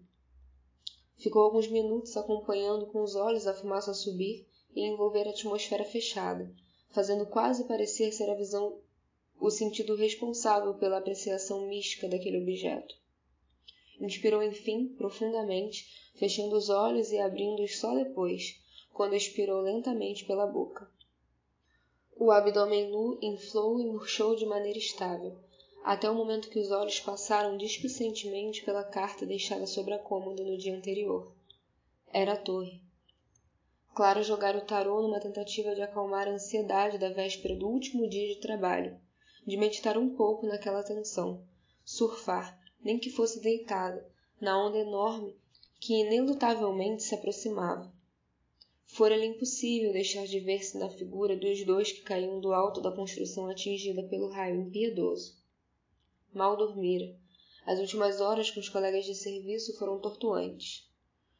Aquele céu vivo, com tão poucas nuvens para tapar-lhe o brilho inescrupuloso, assediava-lhe a concentração pela janela aberta. A chefe chegou a lhe chamar a atenção mais de uma vez. Sentiu vergonha e descontrole. Só pensava em voltar para a introspecção do lar. Terminou de tirar a roupa e foi esconder-se no box. A água percorreu a acentuada curva, entre as costelas e o quadril, as nádegas que pouco se tocavam, como dois mamões suculentos nascidos próximos, porém distintos. A pele lisa e macia, nada disso, todavia, era ela naquele momento. Seu corpo visto de cima, da posição de seus olhos, estava sendo apenas o veículo de uma encarnação muito sem rumo. Deslizava as mãos sobre ele, e neste caminho tátil, tátil familiar, lembrava-se de Rafael, do quanto conseguiu nutrir-se de sua atenção e de seu amor. Se era amor mesmo ou só desejo, agora não importava mais. Era Roberta que viria amanhã para encontrá-la. Era com Roberta que conseguia trocar de olhos e de corpo, se era amor ou só desejo, isso também era agora irrelevante. Terminou de lavar-se e foi dormir. Ao abrir a porta, Roberta se deparou com Clara de calcinha e sutiã, penteando o cabelo em frente ao espelho da cômoda. Tocou os ombros frios, com as mãos ainda quentes da corrida até o centro da cidade. Bom dia, disse-lhe ao pé do ouvido. Clara sorriu sem dizer uma palavra. Acatou as mãos de Roberta, apertando-as entre sua clavícula despida. Chegou cedo. Lógico, estou doida para conhecer seus pais. As duas riram e puseram-se a terminar de arrumar as bolsas abertas sobre a cama. A viagem na direção do interior é sempre mais fluida do que a do sentido contrário. Naquele sábado, essa regra manteve sua tradição. Ver o mato se adensando à beira da pista trouxe certo conforto a Clara.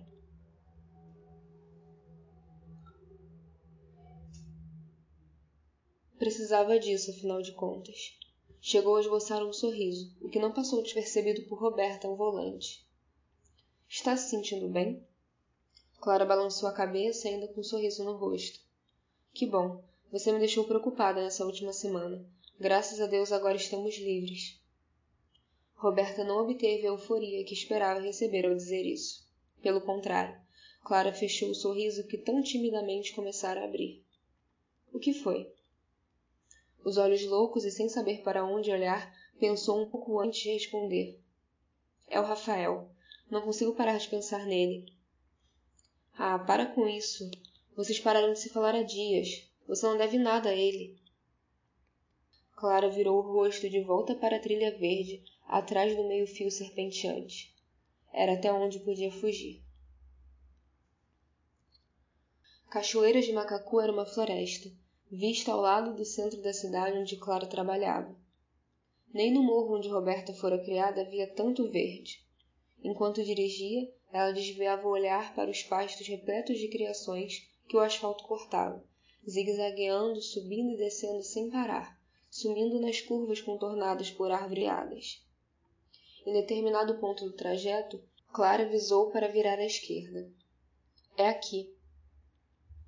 O carro começou a tremer o amortecedor na estrada de paralelepípedos. Cada uma das casas coloridas mesclava-se do outro lado do vidro, fundindo-se todas em uma harmonia estranha e confortável. Que lugarzinho legal, disse Roberta, contorcendo-se no banco do motorista, tentando focar cada detalhe que descobria. A casa ficava dentro, espécie de muro natural. Da ponte que cruzava o rio Macacu, já dava para ver o quintal cercado pelos troncos e galhos unidos. Roberta, no entanto, teve de diminuir a velocidade ao passar pelas madeiras do assoalho. Rangendo as tábuas, fez com que os pneus massageassem-nas muito lentamente. A visão da correnteza marrom enchia seus olhos. Achou bonito? Imagina quando não era tão sujo, gracejou Clara. Roberto estava para virar a cabeça e responder, quando viu um papel encardido no último morão da ponte. Estava amarrotado, e no seu interior dava para ver partículas negras. Por algum motivo, ela ficou totalmente absorvida pela imagem passando bem próximo de si. É fumo de rolo, disse a companheira no banco carona. Tem certeza que quer continuar? Clara tinha um sorriso sarcástico no rosto. Apertando os lábios numa careta de ofensa, Roberta recusou-se a responder à provocação. Era verdade que já estava avisada dos costumes da família de Clara. O que não esperava, contudo, era dar de cara com esquisitices tão cedo, antes mesmo de entrar na residência que visitaria. Estacionaram um carro debaixo de uma das várias copas que cobriam a bem definida margem celeste do quintal. Foi um espanto para a visitante comprovar com quantas pessoas se abrigavam naquela casa. Assim que o motor fora desligado, quase uma dezena de cabeças saiu pela porta de trás. Eram meninas de todas as idades, que rodavam em volta das duas recém-chegadas, com uma alegria quase absurda. Clara beijou e abraçou cada uma, revelando no meio da exaustiva tarefa que aquelas eram todas suas irmãs. Ao ser apresentada, Roberta foi rapidamente envolvida na agitação da turba quando estava quase contagiada pela euforia, percebeu uma mulher mais velha com um menino de colo, olhando fixamente para ela. Clara apresentou a mãe e o irmão caçula, trazendo Roberta para perto de Dona Martinha com um puxão no braço. Ainda que desconfortável o excesso de espontaneidade de todo mundo ali presente, Roberta não teve dificuldade em se apresentar, uma vez que a mulher já havia ouvido muito falar dela. Há mais ou menos três meses, Clara planejava apresentar as duas. Ambas já haviam sido avisadas e preparadas remotamente para aquele momento. Dona Martinha disse que Roberta era bonita, e esta, por sua vez, falou que sempre achara que Clara brincava quando dizia que tinha seis irmãos. Riram, antes de enfim entrarem em casa. Em volta, não importava por qual janela olhasse, a paisagem era uma só, um matagal denso e estático. Então vocês vivem aqui de sempre? perguntou Roberto, enquanto pegava uma das poucas cadeiras da cozinha apertada. Sim, desde que me casei. Quem construiu essa casa pra gente foi o José. Todas elas, desde a Clarinha até o nosso Marquinhos, cresceram debaixo desse teto. Né, neném? A mulher cutucou o menino no seu colo, balançando a perna em que ele estava sentado. José é o marido da senhora, não é isso? indagou a mulher, recorrendo à companheira que a levara até ali. Antes que Dona Martinha ou Clara pudessem confirmar a resposta, ouviu-se um barulho na janela próxima à mesa em que conversavam. Um copo sujo de café, até então apoiado sobre o parapeito, caiu, fazendo ecoar um som agudo e cortante na atmosfera fechada da cozinha. Um gato preto acabava de pousar ali. Por não ter uma das patas traseiras, o animal permaneceu certo tempo inquieto na janela, enquanto as mulheres observavam-no espantado. Quando conseguiu sentar-se e estabilizar-se, respondeu aos olhares, cravando seu próprio, vermelho como fogo, de volta em cada um dos alvos redondos e castanhos que lhe fulminaram. Falando no diabo, ironizou Dona Martinha virando a cabeça. Saci! gritou uma das meninas. Roberta, com um nó na garganta, engoliu seco e rodou sobre o assento da cadeira, sem saber quem encarar, até finalmente ser socorrida. Sim, José é o meu pai, disse Clara, tentando acalmá-la. Esse é o gato dele. Roberta levantou apressada, ainda sob efeito do susto. Pode ficar calma, a gente limpa essa bagunça, disse Clara, apanhando uma vassoura para juntar os cacos espalhados pelo chão. Dona Martinha abandonou a cadeira onde estava, soltou o menino em outro cômodo e depois voltou para a cozinha, agitando as filhas. Vamos, vamos, tá na hora de preparar o almoço. Não vendo outra saída, no meio de tanta movimentação e estranheza, Roberta tentou embrenhar-se em alguma atividade. Seu José não apareceu para comer, o que acabou possibilitando lugar na mesa para Roberta. Os olhos e ouvidos atentos das outras meninas mais novas não permitiam qualquer intimidade entre as mais velhas. As três tiveram que limitar-se a olhares turvos de apreensão e frases lacônicas sobre o lugar, o tempo e a comida, mastigando os minutos sem muitas palavras. Após terminarem de comer, as três mulheres saíram para o quintal. Do lado da casa, a sombra de uma mangueira refrescava a alma, combinada com a brisa suave que vinha da mata. Sentada numa das raízes da árvore, Dona Martinha, tendo ouvido tudo o que a filha e a companheira tinham para contar, disse: Vocês têm minha bênção. As duas entreolharam-se sorrindo, preparando-se para celebrar alguma maneira que ficou vaga no ar, pois no exato momento um fio de cheiro roçou nos seus narizes. Era fumo. Roberta franziu a testa. Clara olhou resignada para a mãe, que ergueu os olhos da terra até um ponto no mato fechado. Lá, entre as folhas, escorado num tronco grosso e soltando nuvens pela boca, um homem barbado e maltrapilho resolveu aparecer para ver sua filha, é? gritou Dona Martinha. Tal qual a assombração, da janela que ficava naquela direção do quintal, ouviu-se um grito fino. Roberta e Clara imediatamente se viraram para ver o gato que quebrara o copo antes do almoço dançar novamente sobre o outro parapeito. Dessa vez, ele miava ativamente para a direção do mato. Ao recobrarem um pouco do autocontrole, voltaram a olhar para onde estava a figura fumante. Dona Martinha voltou o rosto para o chão. Fechando os olhos, estalou a língua. Clara desviou o olhar de espanto de Roberta. O homem barbado e maltrapilho havia desaparecido. Ficara em seu lugar um espectro de fumaça, desmanchando-se lentamente. Com um salto e outro miado alto e repentino, Saci também foi embora, virando a esquina da casa. Aquele lugar parecia um círculo caótico de surpresas sem fim. Não era sensitiva. No fundo, Roberta achava isso tudo uma baboseira sem fundamento. Mas desde que chegara, parecia que começara a esbarrar com algum objeto cuja natureza não sabia discernir se se encontrava entre as banais ou extraordinárias das coisas ao seu redor. Os movimentos tolhidos no espaço por algo vivo e invisível, pressionada pelas paredes da casa e pelas árvores que se abraçavam em todos os lados a que se olhava. Sabia não se tratar da intimidação natural de conhecer um lugar novo e diferente. As manias de incensos, meditações e tiradas de tarô de Clara eram até fofas, tornavam-na mais interessante e atraente, mas nada se comparava àquela casa e àquela gente, a impressão que ia se formando por dentro, com tão poucas horas de convívio. Vem cá, disse Clara puxando Roberta pela mão levou-a para outro canto do quintal, onde um barquinho tosco de madeira tomava os últimos raios de sol. Sentaram-se e Clara começou. Hoje é um dia especial. Eu sei, respondeu Roberta sem titubear. A essa afirmação Clara não tinha o que dizer. Limitou-se a ficar um longo tempo perscrutando o olhar da companheira. Você sabe. Claro, conhecer seus pais. Sua mãe aceitou numa boa, é claro que hoje é um dia especial pra gente. Fazendo uma concha com as mãos, Roberta apanhou o rosto de Clara. Rindo, aproximou o próprio no dela.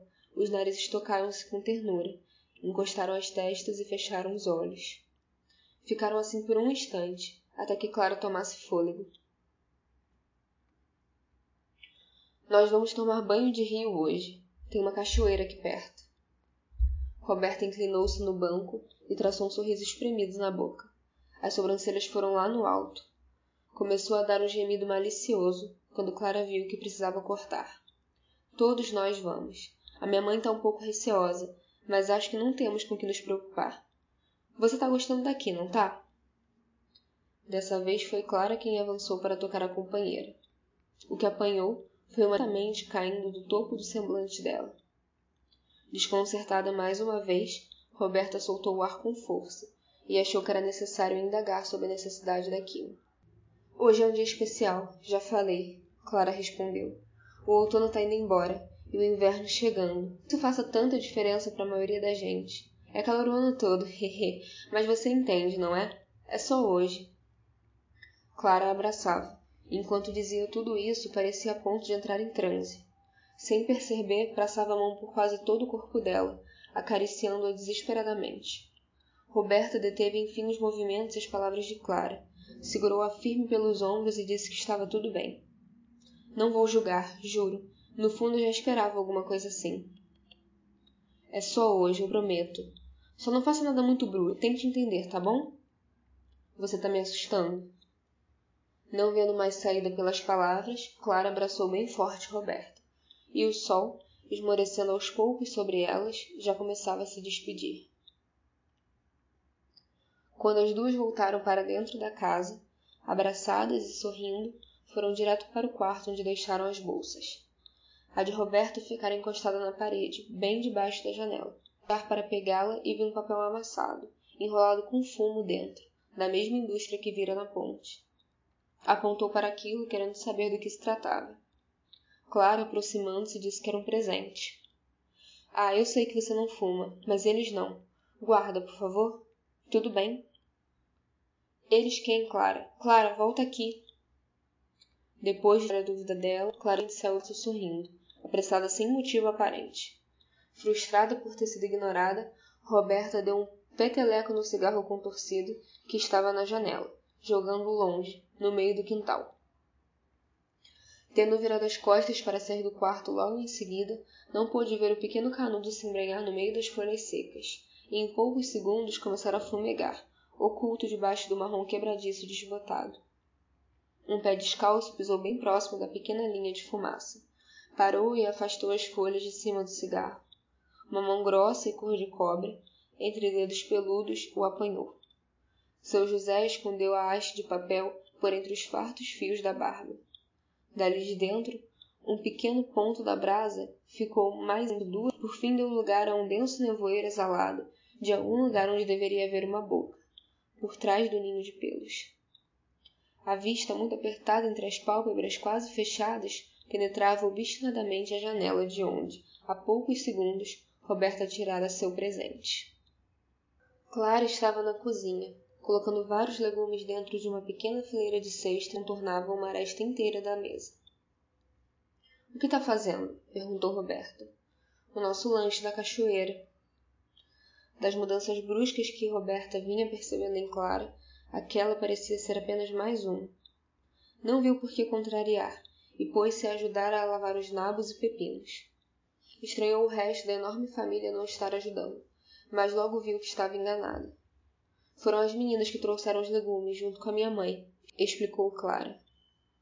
A lua minguante era uma fenda luminosa no fundo negro daquela noite de sábado, a maior do ano.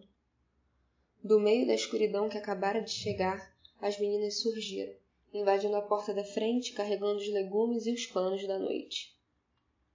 Clara e Roberta foram levadas também, numa correria para dentro do mato fechado. Não houve tempo para hesitação. O embalo das roupas brancas e das cestas de comida, voando em meio ao breu da noite, dirigiu todos numa coreografia improvisada, se não instintiva, ao menos contagiosa, até mesmo para Roberta, que experimentava todo aquele enigma pela primeira vez. Aos poucos, uma brecha de luz começou a nascer no horizonte obscuro, tirando o protagonismo da lua no alto de suas cabeças. Já se podia ouvir o som das águas tombando no rio próximo. As risadas de excitação aumentaram, e logo a folhagem negra e espessa deixou de cobrir as várias figueiras acesas à margem da corrente fluvial. A cachoeira era um jorro de cristais esticando-se mais de dez metros de altura. O rio, um manto fulgente, verdadeiro céu líquido na terra, ostentando mais estrelas do que qualquer à vista naquela hora. A intensidade de iluminação era fantástica, dava para ver cada dobra das toalhas forradas sobre a relva. As árvores ao redor brilhavam. As meninas, praticamente uniformizadas em singelas camisolas brancas, pareciam uma mistura de ninfas e silfos. Vultos leitosos e eufóricos, uma alegria infantil, correndo para lá e para cá, cuja vivacidade luminosa se destacava ao se aproximarem das copas das árvores, e que retomavam o aspecto humano e frágil quando voltavam para perto das fogueiras. Roberta, já pela primeira vez, começou a se sentir em casa sem saber porquê. E nem preocupada em saber. Num misto de espanto e deslumbramento, inspirava a brisa fresca, que vinha junto com o cheiro dos legumes sendo assados. A umidade da terra em movimento, e podia até arriscar dizer que sentia um perfume no ar. Presa nesta prazerosa investigação sensorial, ela se deixou maravilhar pelo lugar. Mas quando começou a pensar em apreciar o momento, a sua figura barbuda de sentada ao pé de uma das árvores com uma viola embaixo dos braços peludos. O impacto da chegada àquele lugar tão inusitado para ela fora demais para que pudesse de imediato separar o que era natureza e o que era arte humana. A melodia que seu José fazia mesclava-se tão bem às risadas das meninas, aos crepitares das lenhas no fogo e ao chocalho das árvores à mercê da brisa, que só depois de bater, por acaso, a vista na figura circunspecta foi que notou sua presença. Sua música, no entanto, ao receber a devida atenção, deixava de ser assim tão discreta. Roberta percebeu as notas muito agudas e a letra que falava de uma criatura que vivia no mato, à espreita de quem penetrasse de fazer algum mal. Um protetor das matas, um caipora descrito de barba e bastante pelo no corpo que gostava muito de fumo e que não aceitava ingratidão e desrespeito. Seu José mirava os olhos reluzentes para a visitante nos momentos críticos da música. Dava densas baforadas para dentro da barba espessa, nos intervalos das descrições do quão cruel a criatura poderia ser, caso fosse magoada. Paralisada e com o peito em crescente expansão, Roberta permaneceu encarando a canção e o cantor, uma infinidade de imagens passou por dentro de sua consciência. Um filme chocante de tão didático, até que Clara trombou gelada ao seu lado. Estava toda molhada e completamente nua. Vem, a água tá uma delícia. Puxava ela pelo braço. Não conseguia acreditar no que via. Clara não era a única sem roupas. Todas as meninas haviam tirado as camisolas e agora nadavam no rio de luz, sem menor pudor. Maluca, seu pai ah, deixa de bobeira. Vem, anda. Clara começou a levantar a blusa de Roberta. A atitude chamou a atenção das meninas do outro lado do rio, e estas começaram a vir ajudar a irmã. Cadê sua mãe? Ela sabe disso? Nossa, que absurdo! esperneava Roberta, já sem blusa e com a calça desabotoada. Com muito custo, Roberta conseguiu se desvencilhar das mãos que lhe assediavam. Ao ver que as meninas não iam desistir dela, só foi capaz de ver uma saída no breu da mata. Mergulhou na escuridão sem destino. Seu José assistia a tudo sem interromper o canto e a melodia da viola. Só quando não se pôde mais ouvir os gritos ou risadas, ele se levantou, largou a viola no chão e andou tranquilamente para dentro do mato. Clara as toalhas no chão e se cobriu. De repente começou a tremer e a sentir vontade de chorar. Os galhos e espinhos invisíveis lanhavam o dorso e os ombros nus de Roberta. O rosto, ainda intacto, ela virava para os lados e para trás, conseguindo cada vez menos distinguir se seguia na mesma direção reta que começara a correr. Seu fôlego começou a falhar quando um cheiro de fumo despertou seu olfato. Desnorteada, Roberta girou o corpo, tentando ver se encontrava a origem do odor, muito embora soubesse bem de quem poderia se tratar. A procura só serviu para enroscar um dos pés numa raiz. Ao rodar para recuperar o equilíbrio perdido, acabou por torcer a perna.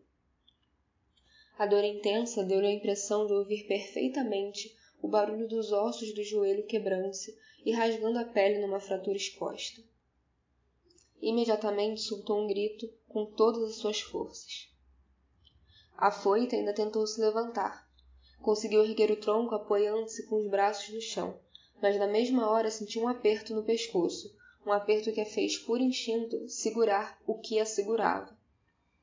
Sentiu uma grossa câmara de pelos empapados em suor. Mãos peludas, as mesmas que antes tão delicadamente tocavam a viola naquela espécie de luau sinistro e maravilhoso. Sim, estava segura de que eram as mesmas. Não tinha força para competir com os braços fortes, que aos poucos a erguia. Sob a luz do luar e através da visão que se turvava, os cabelos e os olhos de seu algoz ganhavam uma estranha coloração vermelha. Roberta sentiu a barba roçar em seu queixo e em seus lábios. A garganta obstruída começou a ficar tonta. E, como num ato derradeiro de misericórdia, recebeu uma forte baforada de fumaça que entrou pela sua boca e nariz. Seus olhos se reviraram cheios de lágrima, e seu último gemido saiu baixo e fumegante. Uma brisa muito leve massageou as copas das árvores. O céu estava estrelado como nunca. Dona Martinha chegou à cachoeira seguindo o curso contrário do rio. Trazia consigo várias trouxas nas costas e o caçula no colo, o que a impedia de ter um passo apressado. Largou as trouxas no chão e foi até Clara, ao vê-la aflita e trêmula enrolada na toalha. Eu ouvi um grito no mato enquanto vinha para cá, disse Dona Martinha. Foi aqui? Clara balançou a cabeça sem nada dizer. Tinha um choro contido que enrubescia o rosto numa careta penosa. Apertando o filho contra os seios e olhando para o vazio negro do horizonte, Dona Martinha pareceu ter um estalo. Ela se assustou? Sim, respondeu Clara, deixando-se pousar sobre os ombros da mãe e soluçando em fortes espasmos. Ah, meu Deus! exclamou baixinho e resignadamente a mãe. Ficaram abraçadas, cobertas pelo som da cachoeira. De repente, da mesma maneira que desapareceram na corrida atrás de Roberta, as irmãs mais novas ressurgiram no breu da mata e pularam de volta no rio, nuas e brincalhonas como antes. As sombras projetadas de cada uma delas esticavam-se por vários metros, espalhando trevas terminitentes no pano de fundo dourado do fogo. Quando os primeiros raios de sol poeira, a água não estava forrada de branco. Algumas cascas de frutas jaziam sobre a terra, e a maioria das fogueiras já eram apenas cinzas. A maior delas, porém, ainda continha a brasa sobrevivente da noite. Foi nela que a figura sangrenta de seu José após emergir do mato verde da manhã, jogou pedaços enormes de carne, braços e pernas inteiros. Ele se sentou e ficou vendo o fogo remanescente alimentar-se da gordura que escorria pelos galhos cados. Saci chegou logo atrás, esfregando o pelo negro nas pernas cabeludas do dono. Após mirar a carranca desgrenhada nos atentos olhos vermelhos, ele arrancou um naco de carne que pusera para queimar e deu para o gato devorar. Vendo o bicho e o fogo consumirem a carne tranquilamente, o homem levantou-se e foi pegar a viola que abandonara ali perto. Sentou-se ao pé da mesma árvore da noite que se passara e começou a dedilhar uma melodia bela e calma, que se harmonizava ao som das águas e dos pássaros perfeitamente.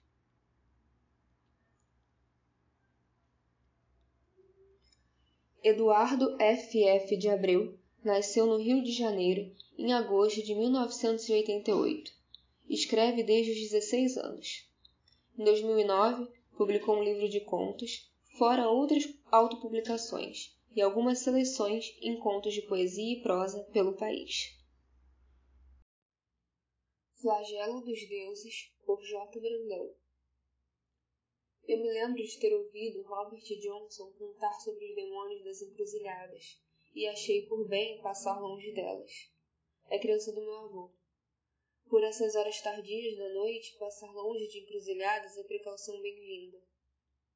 Para não dar as caras com o diabo, convém não irritá-lo. Ele é genioso. Por isso mesmo, escolhi a floresta densa das árvores tortas e sombras fantasmagóricas.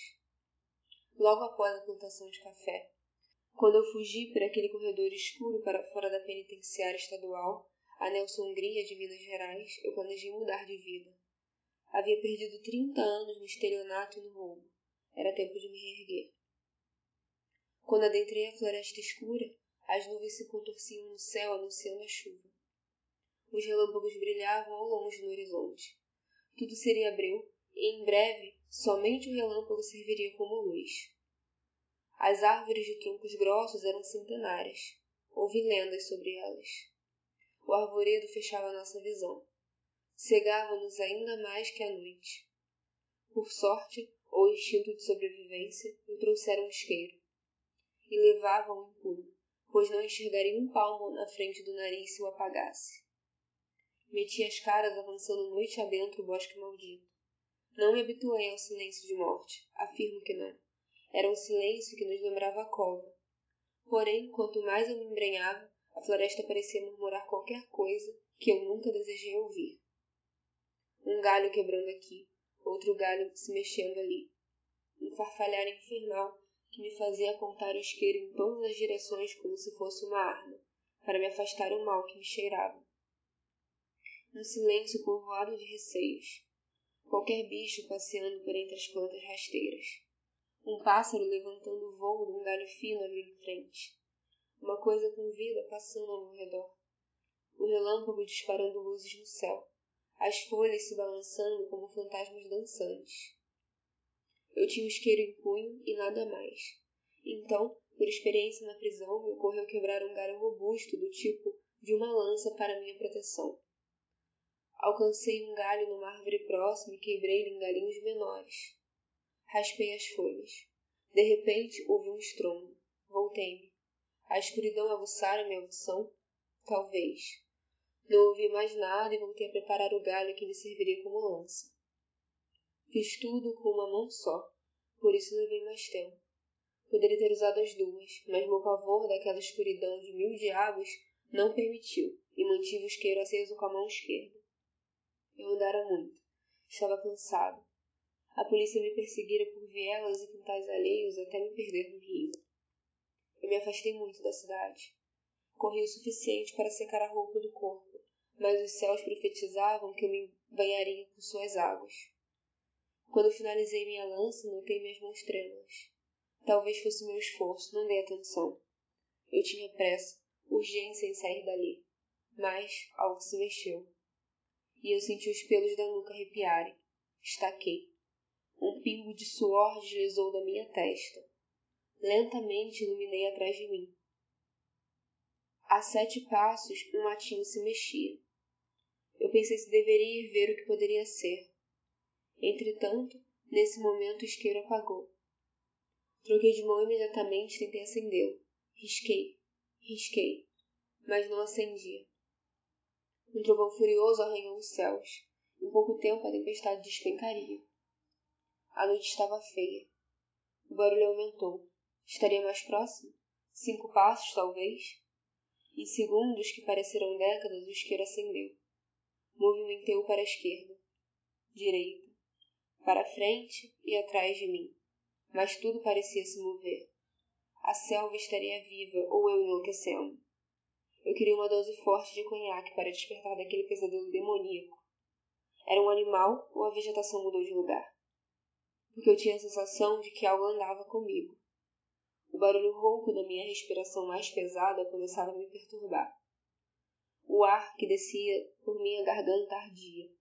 O ar parecia escasso, rarefeito, como só o pico do Monte Everest poderia produzir. Eu tinha de sair dali mas olhei à minha volta e só vi as sombras. Sombras que se mexiam com o vento. Eu não tinha ideia de em qual direção deveria ir. Minhas ideias estavam confusas. Minha visão estava turva. Então resolvi correr. Talvez por milagre eu conseguisse fugir dali. Então o barulho de antes veio agora mais forte, robusto, um estrondo. Parei. Estava abafado pela mata, mas ainda era alto. Me concentrei nele. Era um tambor um tambor poderoso, animalesco, de vibrações extensas, seguido de um coro que parecia cantar claramente qualquer canção que eu não entendia. Resolvi seguir o som. Pelo menos parecia mais alegre do que a coisa que se escondia naqueles matos. Eu me abaixei rente às plantas densas e fui me aproximando. A visão continuava turva. Encostei-me numa árvore para recobrar o controle de mim mesmo e senti algo escorregadio, molhado no tronco. Aproximei o isqueiro da minha mão esquerda e vi o líquido avermelhado. Torci para não ser o que eu pensava. Pensei em aproximar o isqueiro do tronco para me certificar do que era. Respirei fundo e pensei. Tinha um pavor crescente que orientava o lado são do meu juízo, que dizia que essa era uma péssima ideia. Puxei o ar fino para dentro dos pulmões. Claustrofóbico. Morrer ali seria fácil. Se houvesse mais duas pessoas, não haveria ar suficiente. Abandonei por completo a ideia desgraçada de aproximar o isqueiro do tronco da árvore para saber o que diabos poderia ser aquilo. Resolvi seguir em frente com o pouco ar que eu tinha. Por longe, tinha uma luz pulsante, oito árvores à frente. Continuei abaixado e procurei não tocar em mais nada, além de tirar as plantas do meu caminho. Fui devagarinho. Avancei árvore por árvore. O clarão vinha de uma fogueira imensa e a cantoria vinha de gente nua pulando desarmoniosamente de todos os modos. Uma dança histérica que acompanhava os tambores. Seria um transe? Não me viram chegar. Era uma roda grande. A fogueira no meio e os dançantes descontrolados como se possessos. Dançavam com seus colares de dedos humanos e crânios de pássaros unicamente. Eu desconfiei que eles tivessem ossos ou coluna, pois a maneira como as costas de alguns se envergavam era grotesca. Pude ver-lhe os ossos sob a pele. Estariam quebrados pelos céus, dança de demônios. Do lado direito de um tambor vermelho feito de pele de cervo, havia um baú escuro. Quando observei com mais atenção ao longe, percebi que a tampa do baú tremia. Tinha alguma coisa que vivia ali dentro? Seria um animal indefeso?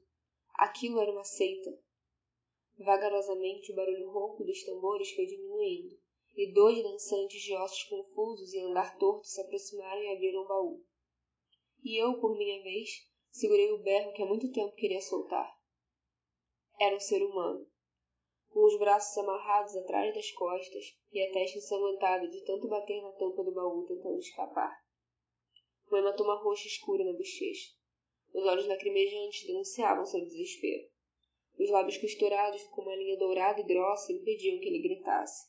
Que agonia, senhora minha, que perturbação. Puxaram-no violentamente e jogaram-no no chão. O ritmo do coro mudou. Era mais incisivo, cirúrgico aos ouvidos. Outro dançante vinha se balançando torto ao som do cântico feroz e trazia uma estaca maravilhosamente talhada. Grande, quase dois metros. Grossa, mas afinava muitíssimo próximo da ponta. A ponta parecia uma agulha de tão fina. A três metros da fogueira havia um buraco estreito no solo, que pela quantidade que a estaca entrara, era fundo. O couro mudou novamente, então eles tiraram toda a roupa da vítima. Em seguida, dois deles mais robustos trouxeram duas bolas de ferro fundido com corrente. A cena era. Trouxeram um banco de madeira antiga.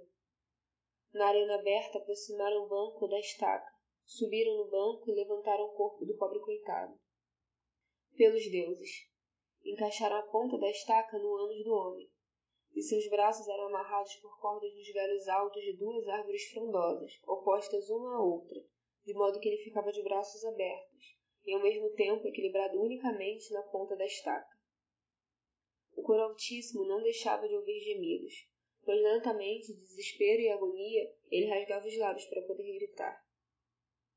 O coro, mais uma vez, mudou seu funesto cântico. Em seguida, as bolas de ferro foram aprisionadas aos seus pés por dois britamontes, uma em cada pé. Ele finalmente rasgou seus lábios, o sangue jorrou e ele gritou. Ele estava sendo empalado vivo. Mas de tão magro, a estaca não perfurou sua garganta. Entrou pelo ânus e saiu pelo estômago, porque as bolas de ferro oscilaram e o peso foi redirecionado. Aquelas vozes de mil demônios entravam em meus ouvidos e estraçalhavam meu cérebro. Meu psicológico se desfragmentava. Eu sentia. A escuridão da loucura se acercava de mim. Eu tinha que sair dali. Um arrepio eriçou-me todos os pelos.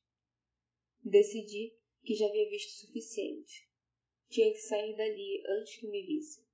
Entretanto, como o pavor da coisa me assombrava, resolvi tomar outra rota dentro da floresta. Talvez tivesse mais sorte e não encontrasse com nenhuma coisa. Embora naquele instante eu temesse mais que os diabos dançantes.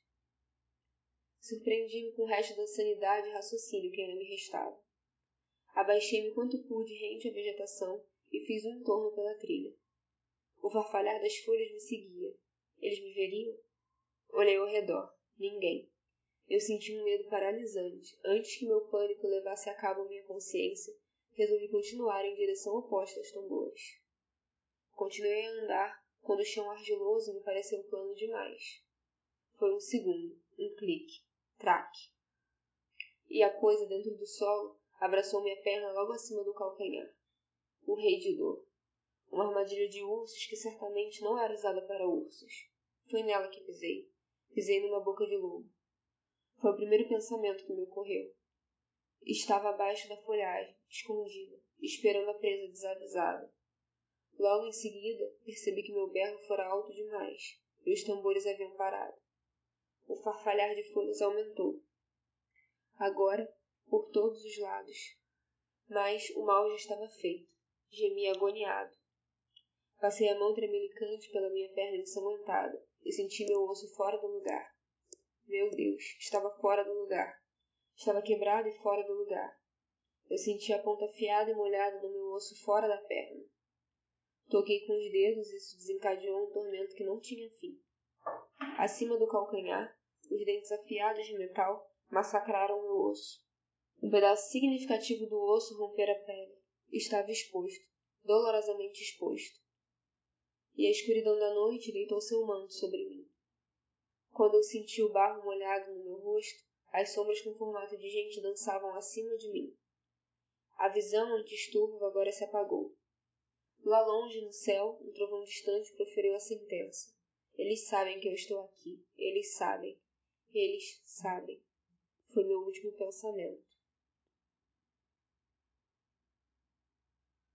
J. Brandão nasceu em Alagoas, Minas Gerais, mas mora em São Paulo. É uma leitora perspicaz, romancista e contista. Escreve por terapia, hábito e gosto.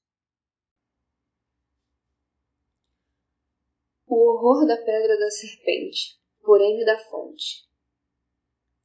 Jandira acordou sobressaltada, porta com urgência. A casinha estava imersa em sombras. A noite corria veloz, a madrugada devorava o mundo. Bebendo um pouco de água da moringa que ficava em cima da mesinha, ela afastou da lembrança os restos de um pesadelo e se concentrou no problema presente. Quem seria aquela hora? A idosa tentou lembrar-se. Nenhuma das mulheres das redondezas estava para parir. Devia ser a filha de, mas o nascimento ainda demoraria um mês, pelo menos. Só podia ser um parto prematuro. Levantando-se da rede, enrolou-se em seu chale para se proteger do frio noturno e caminhou em direção à entrada. Quem estava do outro lado continuava a bater com insistência. Foi então que ela escutou os passos no chão de terra batida. Também escutava o barulho de cascos, como os de um cavalo. Tinha gente demais do lado de fora da casinha. Alguma coisa estava errada. então a pessoa que estava batendo a porta falou: Abra, dona Jandira. Temos ordens de levá-la, se não traz. Jandira sentiu o coração acelerar. Um frio desconfortável se formou em seu estômago. Ela conhecia aquela voz, mas algo em seu timbre suave estranho.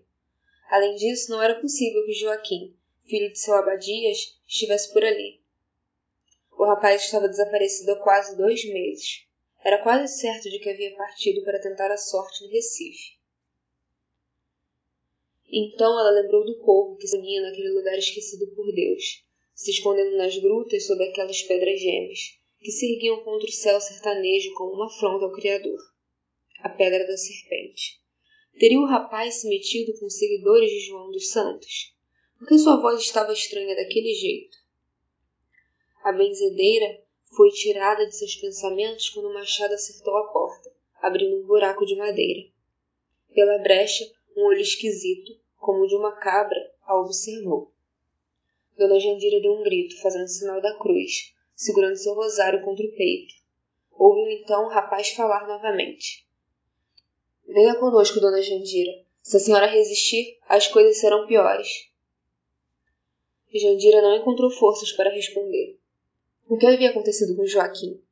Estava paralisada. Suas pernas tremiam. Então, o machado acertou a porta novamente, quebrando a fechadura, e eles entraram. Eram três. Estavam cobertos com grossos panos de estopa que mal conseguiam disfarçar o estranho formato de seus corpos. Os braços e as pernas tinham dobras que não deveriam existir. As cabeças tinham protuberâncias pontiagudas. Uma abertura no tecido na altura do rosto revelava os olhos, e aquilo era o pior. Os outros dois capangas ainda tinham os olhos de pessoa, mas os olhos daquele que um dia fora Joaquim era como se fossem de um bode. Jandira então pensou que não era gente que tinha entrado em sua casa, era algo muito pior. Enquanto seus raptores a conduziam com os braços e os pés amarrados por dentro da caatinga, Jandira rezava, tentando encontrar coragem para enfrentar a situação. Entre uma e outra prece vinham as lembranças dos causos que sua avó, bezendeira como ela, havia lhe contado. Entre as histórias de visagens e assombrações, uma delas rodopiava em sua mente. A cabra cabriola vem para devorar as crianças travessas. Dona Jandira tinha horror àquele caos. Uma mãe saía para trabalhar e orientava seus filhos a não abrirem a porta para ninguém além dela. Aproveitando-se de sua ausência, aquele papão terrível, uma mistura de bode e gente, batia a porta da casa. Aí é que estava o detalhe que sempre fazia Jandira suar frio e que fez seu estômago gelar naquela noite horrorosa. A cabra conseguia mudar sua voz e sua aparência. Os meninos que não sabiam disso abriram a porta e foram devorados.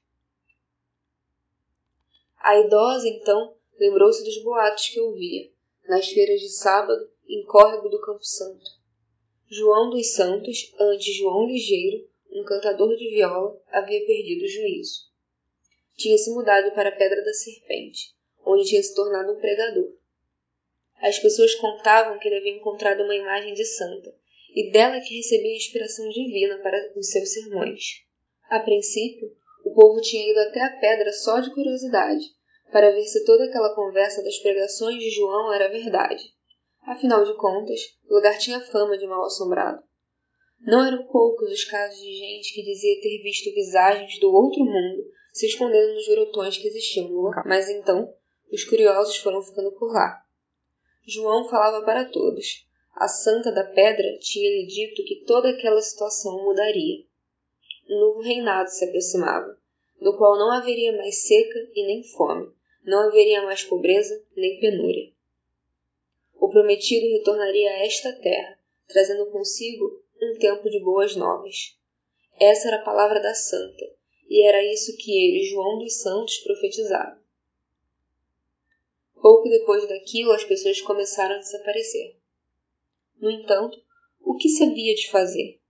Córrego do Campo Santo era uma cidadezinha em que o governo mal chegava. O povo estava entregue à própria sorte. Naquele tempo de seca, era natural que muita gente fosse embora, tentando mudar de vida em outras paragens.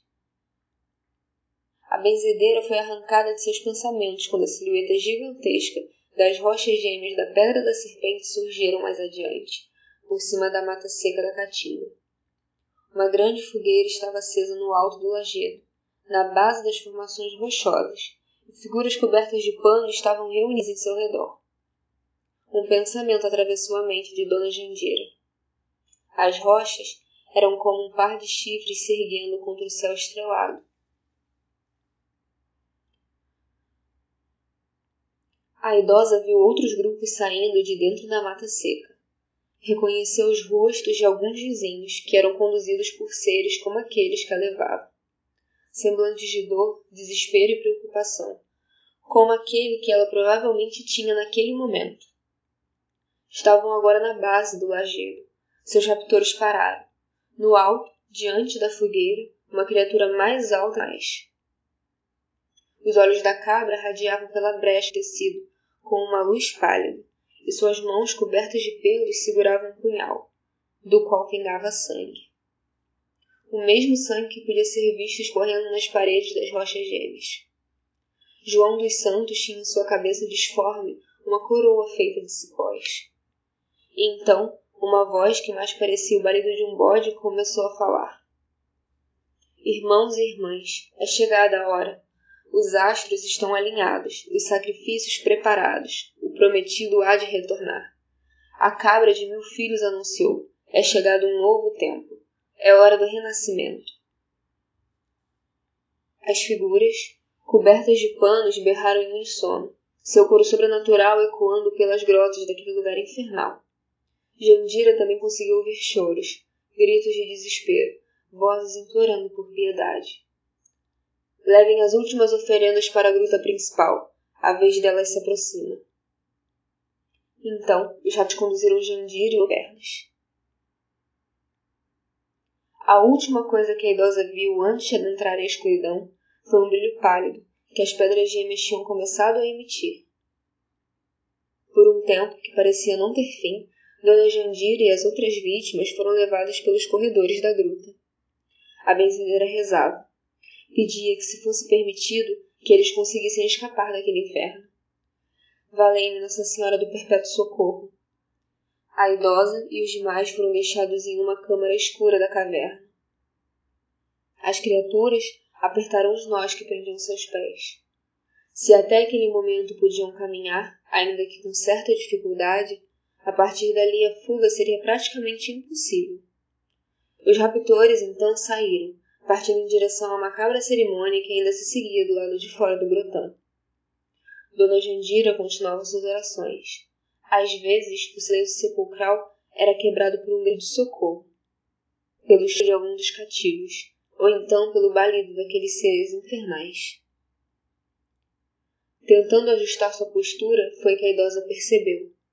Havia uma rocha afiada perto de suas mãos, que estavam amarradas em suas costas. Jandira sentiu o coração bater mais forte. Seria aquela uma chance de escapar? Mesmo que não conseguissem, mesmo que perdessem a vida no processo, qualquer coisa era melhor que morrer, sem nem ao menos ter tentado lutar. Então, ela começou a esfregar a corda contra a pedra. A corda se partiu e Dona Jandira expirou fundo. As demais pessoas a olharam com esperança.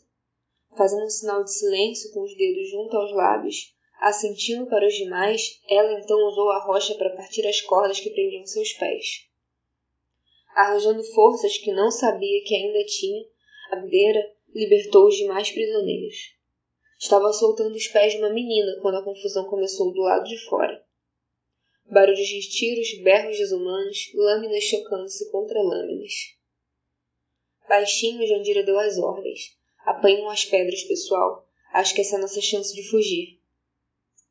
Pé de pé, Dona Jandira e os outros prisioneiros começaram a seguir o caminho de volta. Alguns dos túneis laterais emitiam um brilho pálido. Gritos e tiros ecoavam na caverna. Nas sombras das paredes, o contorno de homens empunhando facões e espingardas em duelo mortal contra seres de formas impossíveis. E então, uma luz foi se aproximando de Jandir e seu grupo.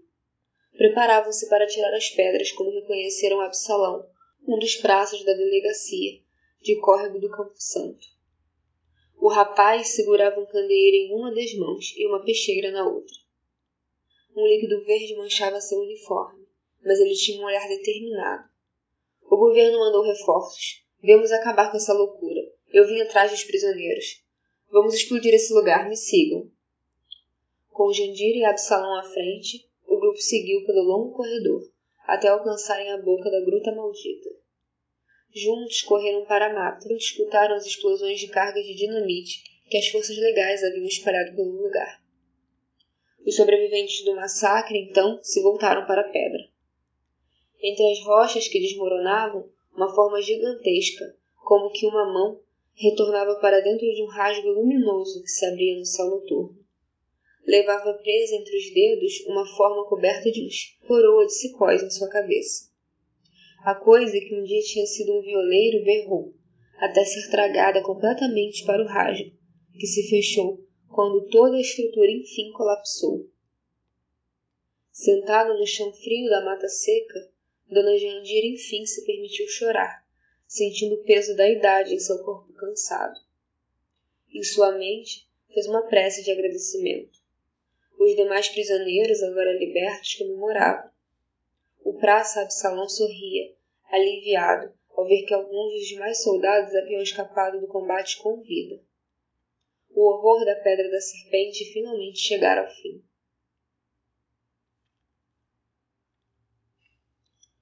M. da Fonte nasceu em Recife, Pernambuco.